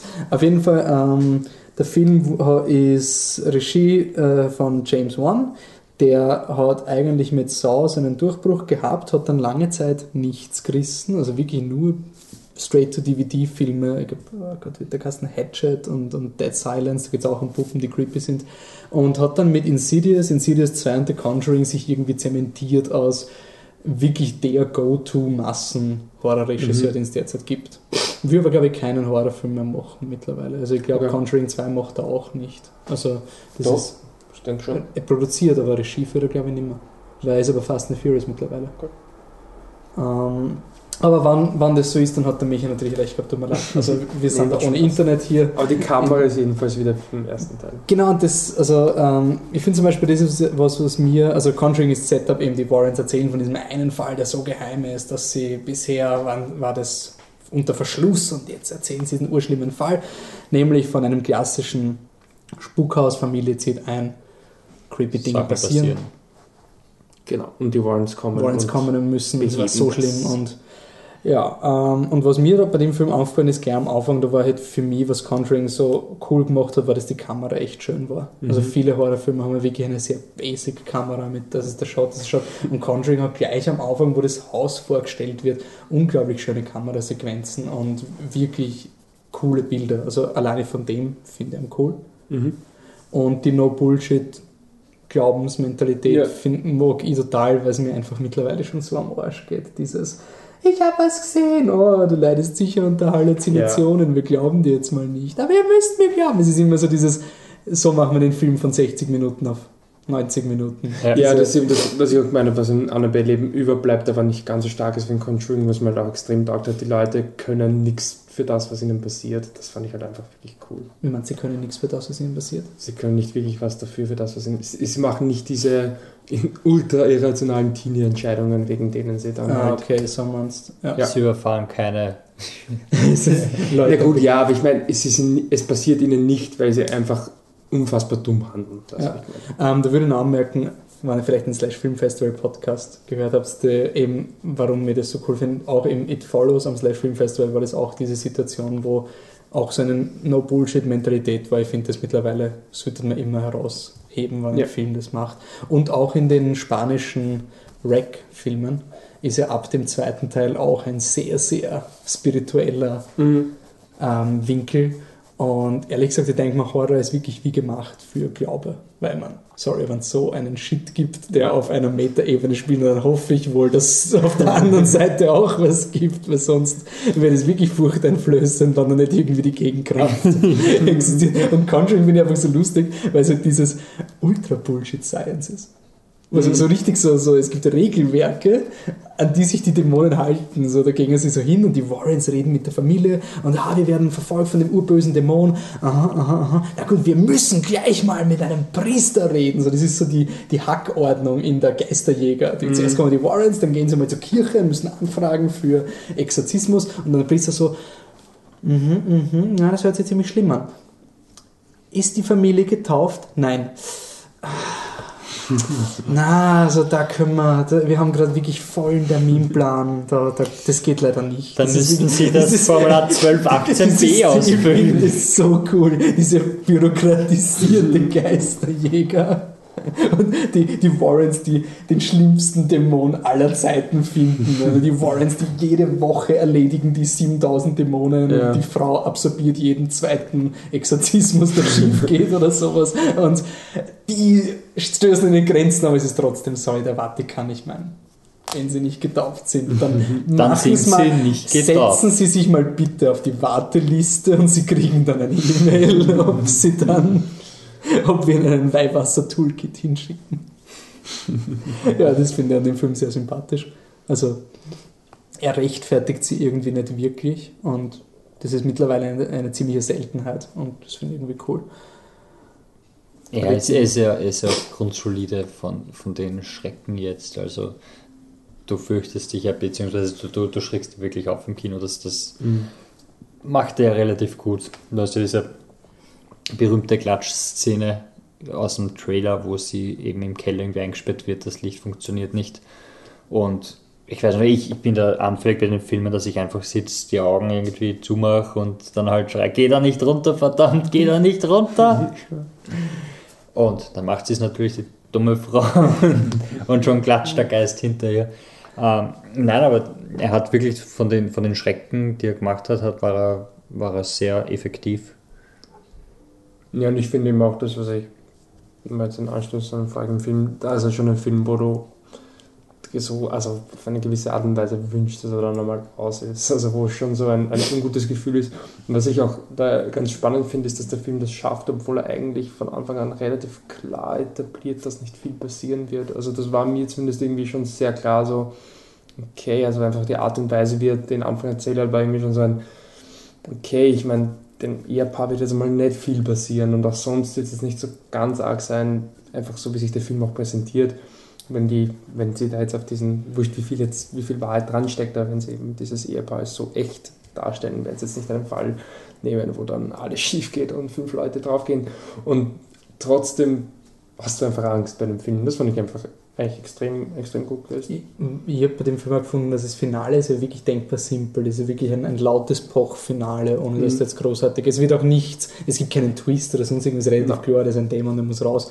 Und ich habe es trotzdem, ich hab's trotzdem gruselig gefunden. Also total oft ist, sobald du zu diesem Exorzismus-Moment kommst, wo die Person halt zu dem Monster wird, dass der Film halt irgendwie die Spannung verliert. Und ich finde, Conjuring hat da eine brillante Ausrede gefunden, die wirklich, die, die rechtfertigt jegliche Storylücke, dass sie einfach sagen, also es gibt den schlimmen Überdämon, den müssen sie besieg- besiegen, aber weil dieser schlimme Überdämon da war, sind so viele schlimme Dinge in diesem Haus passiert, dass andere schlimme Geister auch mal auftauchen. Weil so kannst du dann last minute irgendwelche verrückten Clowns oder sowas reinbringen. Du rechtfertigst sie intern mit der Handlungslogik, aber es, es ist eigentlich nur dazu da, dass das Publikum überrascht, was sie schon mit dem Exorzismus abgefunden hat. Einfach so ein, ja, wir wissen Monster im Keller und plötzlich kommt irgendeine creepy Putzfrau oder Hausfrau, die sich die Kopf, also irgendwie Kehle durchschneidet oder solche Dinge und dann, dann bist du plötzlich wieder komplett scheiße. Ja. Und ja, also das ist wirklich für mich so einer der Standard-DVD-Filme mittlerweile, wenn du sagst, ähm, so, wenn wir wollen einen gruseligen Film schauen für moderneres Publikum, was jetzt nicht so geduldig, naja, ein bisschen geduldig muss schon sein, aber du, du kannst in einem Kino Es sind keine bringen und- 70er Jahre Horrorfilme mehr, wo nichts es ist nicht passiert. Rosemary's Baby, wo es nur um Bild abgeht und, und ganz, ganz wenig Auflösung, sondern es ist gleich am Anfang hast du deine Oh mein Gott Szene mit der, mit der Puppe, die ich hasse Puppen. Aber ich das- habe halt das- einfach, ich, ich, Chucky die Mörderpuppe hat mich verfolgt als kleines Kind in den Albträumen und immer wenn eine Puppe vorkommt, die sich bewegt, die, oder, Gott, die Geschichte in der, bei uns in der Volksschule hat man immer so Gruselgeschichten erzählt. Da gibt es die Geschichte von der Puppe, die sieben sagt. Kennt ihr die? ja, die, aber bitte für unser Publikum. Fürs Publikum. Ähm, ich weiß gar nicht. äh, Ja, nein, erzählst du, ich weiß gar nicht, wie es geht. Ich, Okay, weiß, also ich kenne es geht, Pointe. darum, ähm, es geht darum, ein Kind bekommt eine Puppe, das die angeblich reden kann. Also Okay. mechanisierte Puppe. Aber, wie es auspackt, kommt es drauf, ähm, es ist eine Fehlproduktion. Sie sagt nicht mehr nur 7, 7, 7, 7. Und dann, ja, das Kind denkt sich, ja, passt, ist ja wurscht und spielt halt damit und funktioniert ja nicht ganz. Und immer, wenn das Kind in der Hand hat, 7, 7, 7. Dann sind wir die Eltern am Abend sind's weg und kommen nach Hause und irgendwie ist niemand mehr im Haus, Kind ist weg und sie gehen ins Kinderzimmer und da sitzt die Puppe auf dem Bett vom Kind und sagt 8, 8, 8, 8. Das war's. Und ich finde diese Geschichte auch ziemlich creepy. Ich Das das ist unheimlich aus der ganzen Annabelle. Aber ich finde eben bei Conjuring, was du bei Annabelle gesagt hast, das war halt wirklich bei mir bei Conjuring, ich habe die Annabelle-Puppe extrem effektiv gefunden, weil sie sowas von überhaupt nicht erklärt worden ist. Ja. Man kann im Film schon ein bisschen kritisieren, dass die Annabelle-Puppe wirklich für den Jumpscare zum Schluss, also für den jetzt geht's los, oh mein Gott, was hast du getan, die Puppe ist jetzt frei und sie wird uns alle terrorisieren. Also du merkst halt, finde ich, bei Conjuring schon die Szenen, die nur für einen zweiten Teil da sind, wann die Tochter der Warrens vorkommt. So, warum kommt die Tochter vor? Weil sie die Puppe befreit.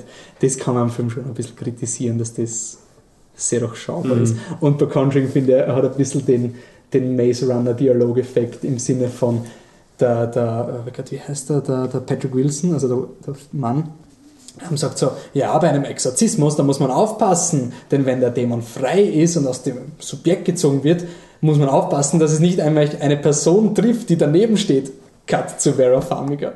Und dann sagen sie zum, zum Patrick Wilson, könnten Sie nicht auch den Exorzismus machen? Der so, ich habe einmal einen gemacht, aber es ist fast schief gegangen. Cut zu Vera Farmiga. Und es ist immer so dieses, hm, ich wundere mich, ob da irgendwas schief gegangen Was ist. will uns der Film? Das Und es sind immer so diese implizierten so. Aber der Film hat Acting, muss ich dazu sagen. Hm? Der Film hat echt Acting. Wie man es Acting. Die Vera Farmiga ist super in dem Film. Also von Ja. ja. Also vor allem sie, aber eh eigentlich auch. ich finde Patrick. Wilson, der ist ein, so ein Typ, der immer so undankbare Rollen kriegt und Ja, da ja. immer grundsympathisch und solide ist. Also jetzt nicht, dass er die überrascht oder, oder wirklich so Mhm. wowt, aber er macht immer seinen Job Ja, ja. und der ist voll okay. Aber Ja, Vera Farmiga, das sogar ein bisschen so einen minimalsten Oscar-Pass gehabt, kurz Zeit. Aber für was? Conjuring. Für Conjuring. Ja, halt. Aber das war so ein Hey, sie ist nicht scheiße. Wuhu. naja, nicht für einen Film. Was? Für den Film jetzt meine ich. Achso, ja. Weil das ja eine gute Schauspielerin ist. Das Ja, hat ja, klar, klar, sicher. Ja. Naja, also statt Annabelle Conjuring auf DVD schauen, Voll. Ja, ist das irgendwie die, die Konklusio, die wir ziehen. nicht Annabelle im Kino schauen. Gut, dadurch, dass wir gerade so fertig wurden mit The Conjuring und überhaupt nicht irgendwas anderes dazwischen aufgenommen haben, wollen wir noch einmal unser gesamtes Programm Revue passieren lassen und sagen, was wir davon halten, gehalten haben. Also nur mal so kurz noch gemacht haben. Wir haben Star Wars Rebels gemacht. Ich wird jetzt nicht bewertet, weil es eine TV-Serie ist. Dann haben wir gehabt The Riot Club. Ähm, empfehlenswert. Dann waren wir beim Equalizer. Laura. Dann waren wir bei Wie der Vater, so der Sohn oder Like Father, Like Son. Ähm, great. Wie heißt Also das? sehr gut. Sehr gut, sehr gut. Okay. Wolfie Maze Runner. Ähm, Maze Runner ist bei mir ein empfehlenswert. Bei mir, ja, Laura. Okay. Dann die Turtles. Laura. Laura. Dann waren wir bei Annabelle. Laura. Haben wir nicht gesehen. Und dann waren wir noch Conjuring. Das ist bei mir sehr gut. Sehr gut. Sehr gut. Okay. Passt. Ähm, Aber weil wir von Sondern- Horrorfilmen reden, äh, wir haben vor zwei Podcasts ähm, Fünfzimmer Küche Sarg auch noch diskutiert. Da gibt es noch immer ein Gewinnspiel, oder? Es gibt noch Ich ein halte es jetzt in die Höhe, damit alles. Ähm, also Fünfzimmer-Küche Sarg ist eine, eine Fake-Doku, ein Mockumentary über eine Vampir-WG, kommt am 30. Oktober. Das wissen die Leute, sie haben den Podcast gehört. ja, wieso schreibt uns dann keiner fürs Gewinnspiel? Das Leute. dass keiner schreibt, ist. Nein, Ah, also ich- uns schon schreiben so viele, aber wir wollen allen die Chance geben. Ich zitiere da nur mal, nur damit ihr wisst, dass das wirklich ein Erlebnis ist. Da steht zum Beispiel auf der ersten Seite ähm, als Pressenotiz voll ernst. Der faszinierende Dokumentarfilm zeigt erstmals und mit schonungsloser Offenheit den unspektakulären Alltag einer bisher unerforschten Spezies. Unter lebensgefährlichen Drehbedingungen, aber mit viel Sympathie für seine Protagonisten, offenbart der Film sämtliche Facetten des Schattendaseins, von entwürdigenden Diskussionen mit Türstehern bis hin zur Ergriffenheit beim Anblick eines Sonnenaufgangsvideos auf YouTube. Also ich finde es sehr, ist wirklich ein, eine sehr, sehr coole Pressemappe. Ja, ziemlich cool formatiert und ähm, Echt, mit also viel Liebe gemacht. witzige Texte auch. Und ja. der Film ist auch cool, kann man nicht oft genug sagen. Also er, ist er haut einen vielleicht nicht komplett vom Hocker, aber es ist ein echt nett gemachter Film, der das Herz am richtigen Fleck hat und total cool mit den Vampir-Klischees spielt. Cooles Hintergrundbild zum Schluss, fällt mir gerade, also mit dem bösen Vampir, der aber schon 8000 Jahre ist. Okay. Und falls ihr die, Die- einzig akzeptable Variante für im Keller haben wollt, das Ah, haben wir ja auch noch. Genau, also ihr könnt Aber uns dann sozusagen fünf Zimmer Küche sagt haben nicht gesagt, wie man es gewinnt, oder? Genau, genau. Also ihr könnt uns anschreiben, wann ihr diese Pressemappe haben wollt und ihr müsst uns anschreiben, weil es geht um den ähm, Vampirball. Ähm, wie würdet ihr, oder mein Vampirmaskenball ist es, glaube ich. Ja, Ähm, wie würdet ihr euch darauf vorbereiten? Auf den Vampirmasken. Auf den Vampirmaskenball, wenn ihr uns das anschreibt, an contact at flipthetruck.com, dann bekommt ihr diese Map, also diese Presseding einfach zugeschickt. Ja, und dann natürlich müssen wir euch dann anschreiben, wo ihr bei uns aussieht. Ihr seid solche Exhibitionisten, die das gleich von Anfang an dazuschreiben. Soll uns auch recht sein. Und jetzt Zum Im Keller. Also an wen schreibt man überhaupt? An Contact Contact at at fliptetruck.com. Sagen wir es noch einmal. Contact. Sorry, at- nicht aufpasst. Und wenn ihr euch im Keller aus irgendeinem Grund nicht im Kino anschauen wollt, Es gibt viele gute Gründe dafür, nicht Könnt im es gibt Podcast 80 Gründe dafür. jede Minute. Ja. ähm, wir haben das Presseheft dazu, das immer noch sehr wenig aussagekräftig ist, aber mehr als der Film. Schreibt uns. Was? Was müssen Sie schreiben? Achso, ja, ähm, was ihr im Keller machen würdet, was Ulrich Seidel nicht interessiert. Für diejenigen, die den folgenden Podcast nicht gehört haben, Ulrich Seidel interessieren vor allem solche Dinge wie Sadomaso, Sadomaso, Penisstreckungen, Sadomaso und Peitschen. ja, solche Dinge. Was ihn nicht interessiert, sind alle Sachen, die jeder im Keller macht. Modelleisenbahn, Musik. Modelleisenbahn, Musik spielen, Aber wir wollen keine Tipps geben. Whatever. Und wir wollen keine wirklichen. Ja, stimmt, wollen- das müssen wir noch sagen. Wir wollen uns nicht schuldig machen Wir wollen durch keine- Wissen wir von euren dunklen Geheimnissen. Nichts von realen Kriminalfällen erfahren. Ja. Ähm, Contact at fliptetruck.com. da könnt ihr auch uns normal auch so kontaktieren. Also Falls ihr Fragen habt. Im Betreff halt entweder 15 Küche Sarg oder im Keller. Genau. Oder was auch immer. Und Wenn ihr bei beiden gewinnen wollt, zwei E-Mails bitte. Michi, wie können wir dich sonst noch erreichen, wenn wir das wollen? Und äh,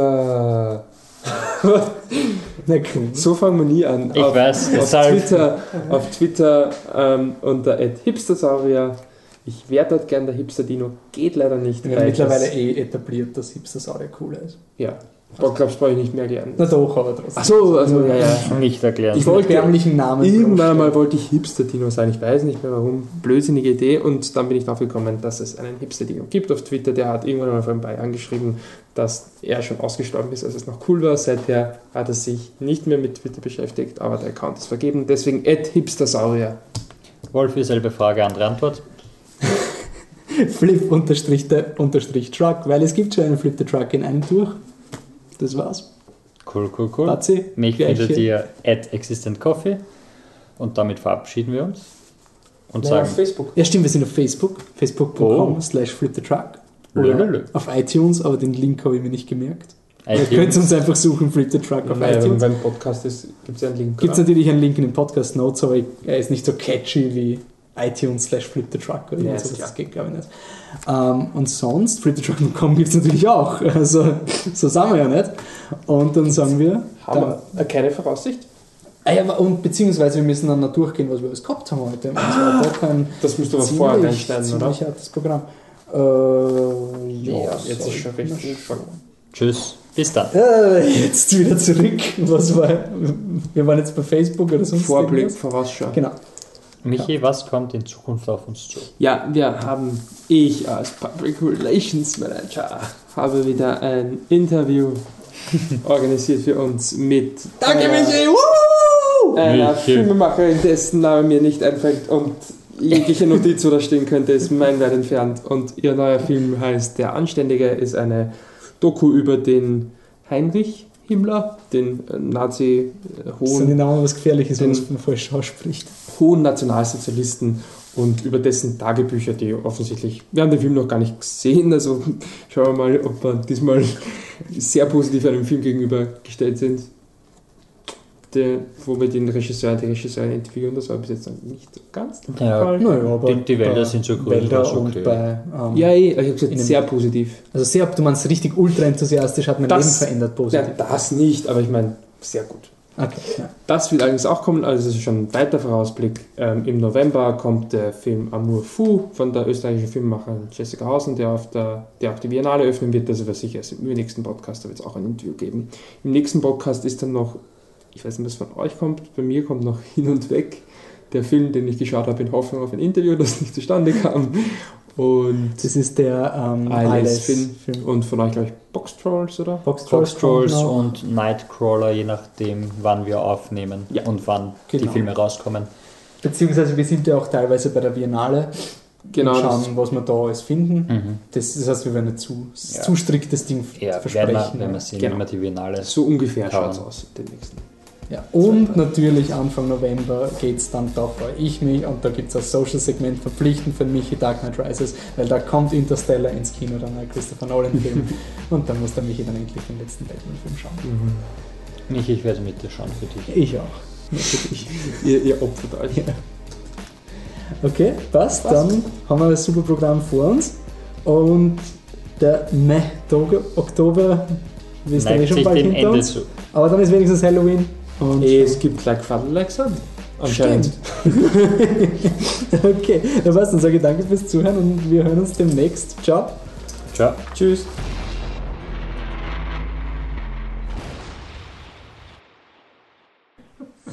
Nein, aber du vorher die Facts vorlesen. bitte So, also Fans, wer sagt, dass man nicht belohnt wird, wenn man den Podcast bis zu Ende hört, jetzt kommt noch eine Quick Review, nicht weil wir sie vergessen haben, sondern einfach so von Winterkartoffelknödel, Regie Ed Herzog, Produzentin Kerstin Schmidbauer, Drehbuch Sascha Bigger, Ed Herzog und Kerstin Schmidbauer nach dem gleichnamigen Bestseller von Rita Falk, Darsteller Sebastian Betzel, Simon Schwarz, Lisa Maria Potthoff, Enzi Fuchs, Essi Gulb, Sigi Zimmerschmidt, hassen die wirklich so? Jeanette Heinz, Sascha Alexander Gersack, Moritz Katzmeier, Daniel Christensen, Stefan Sinner, Max Schmidt, Gerhard Wittmann als Gäste Monika Gruber und Dirk Schermann. Michi, was sagst du dazu? Lauwarm. Danke!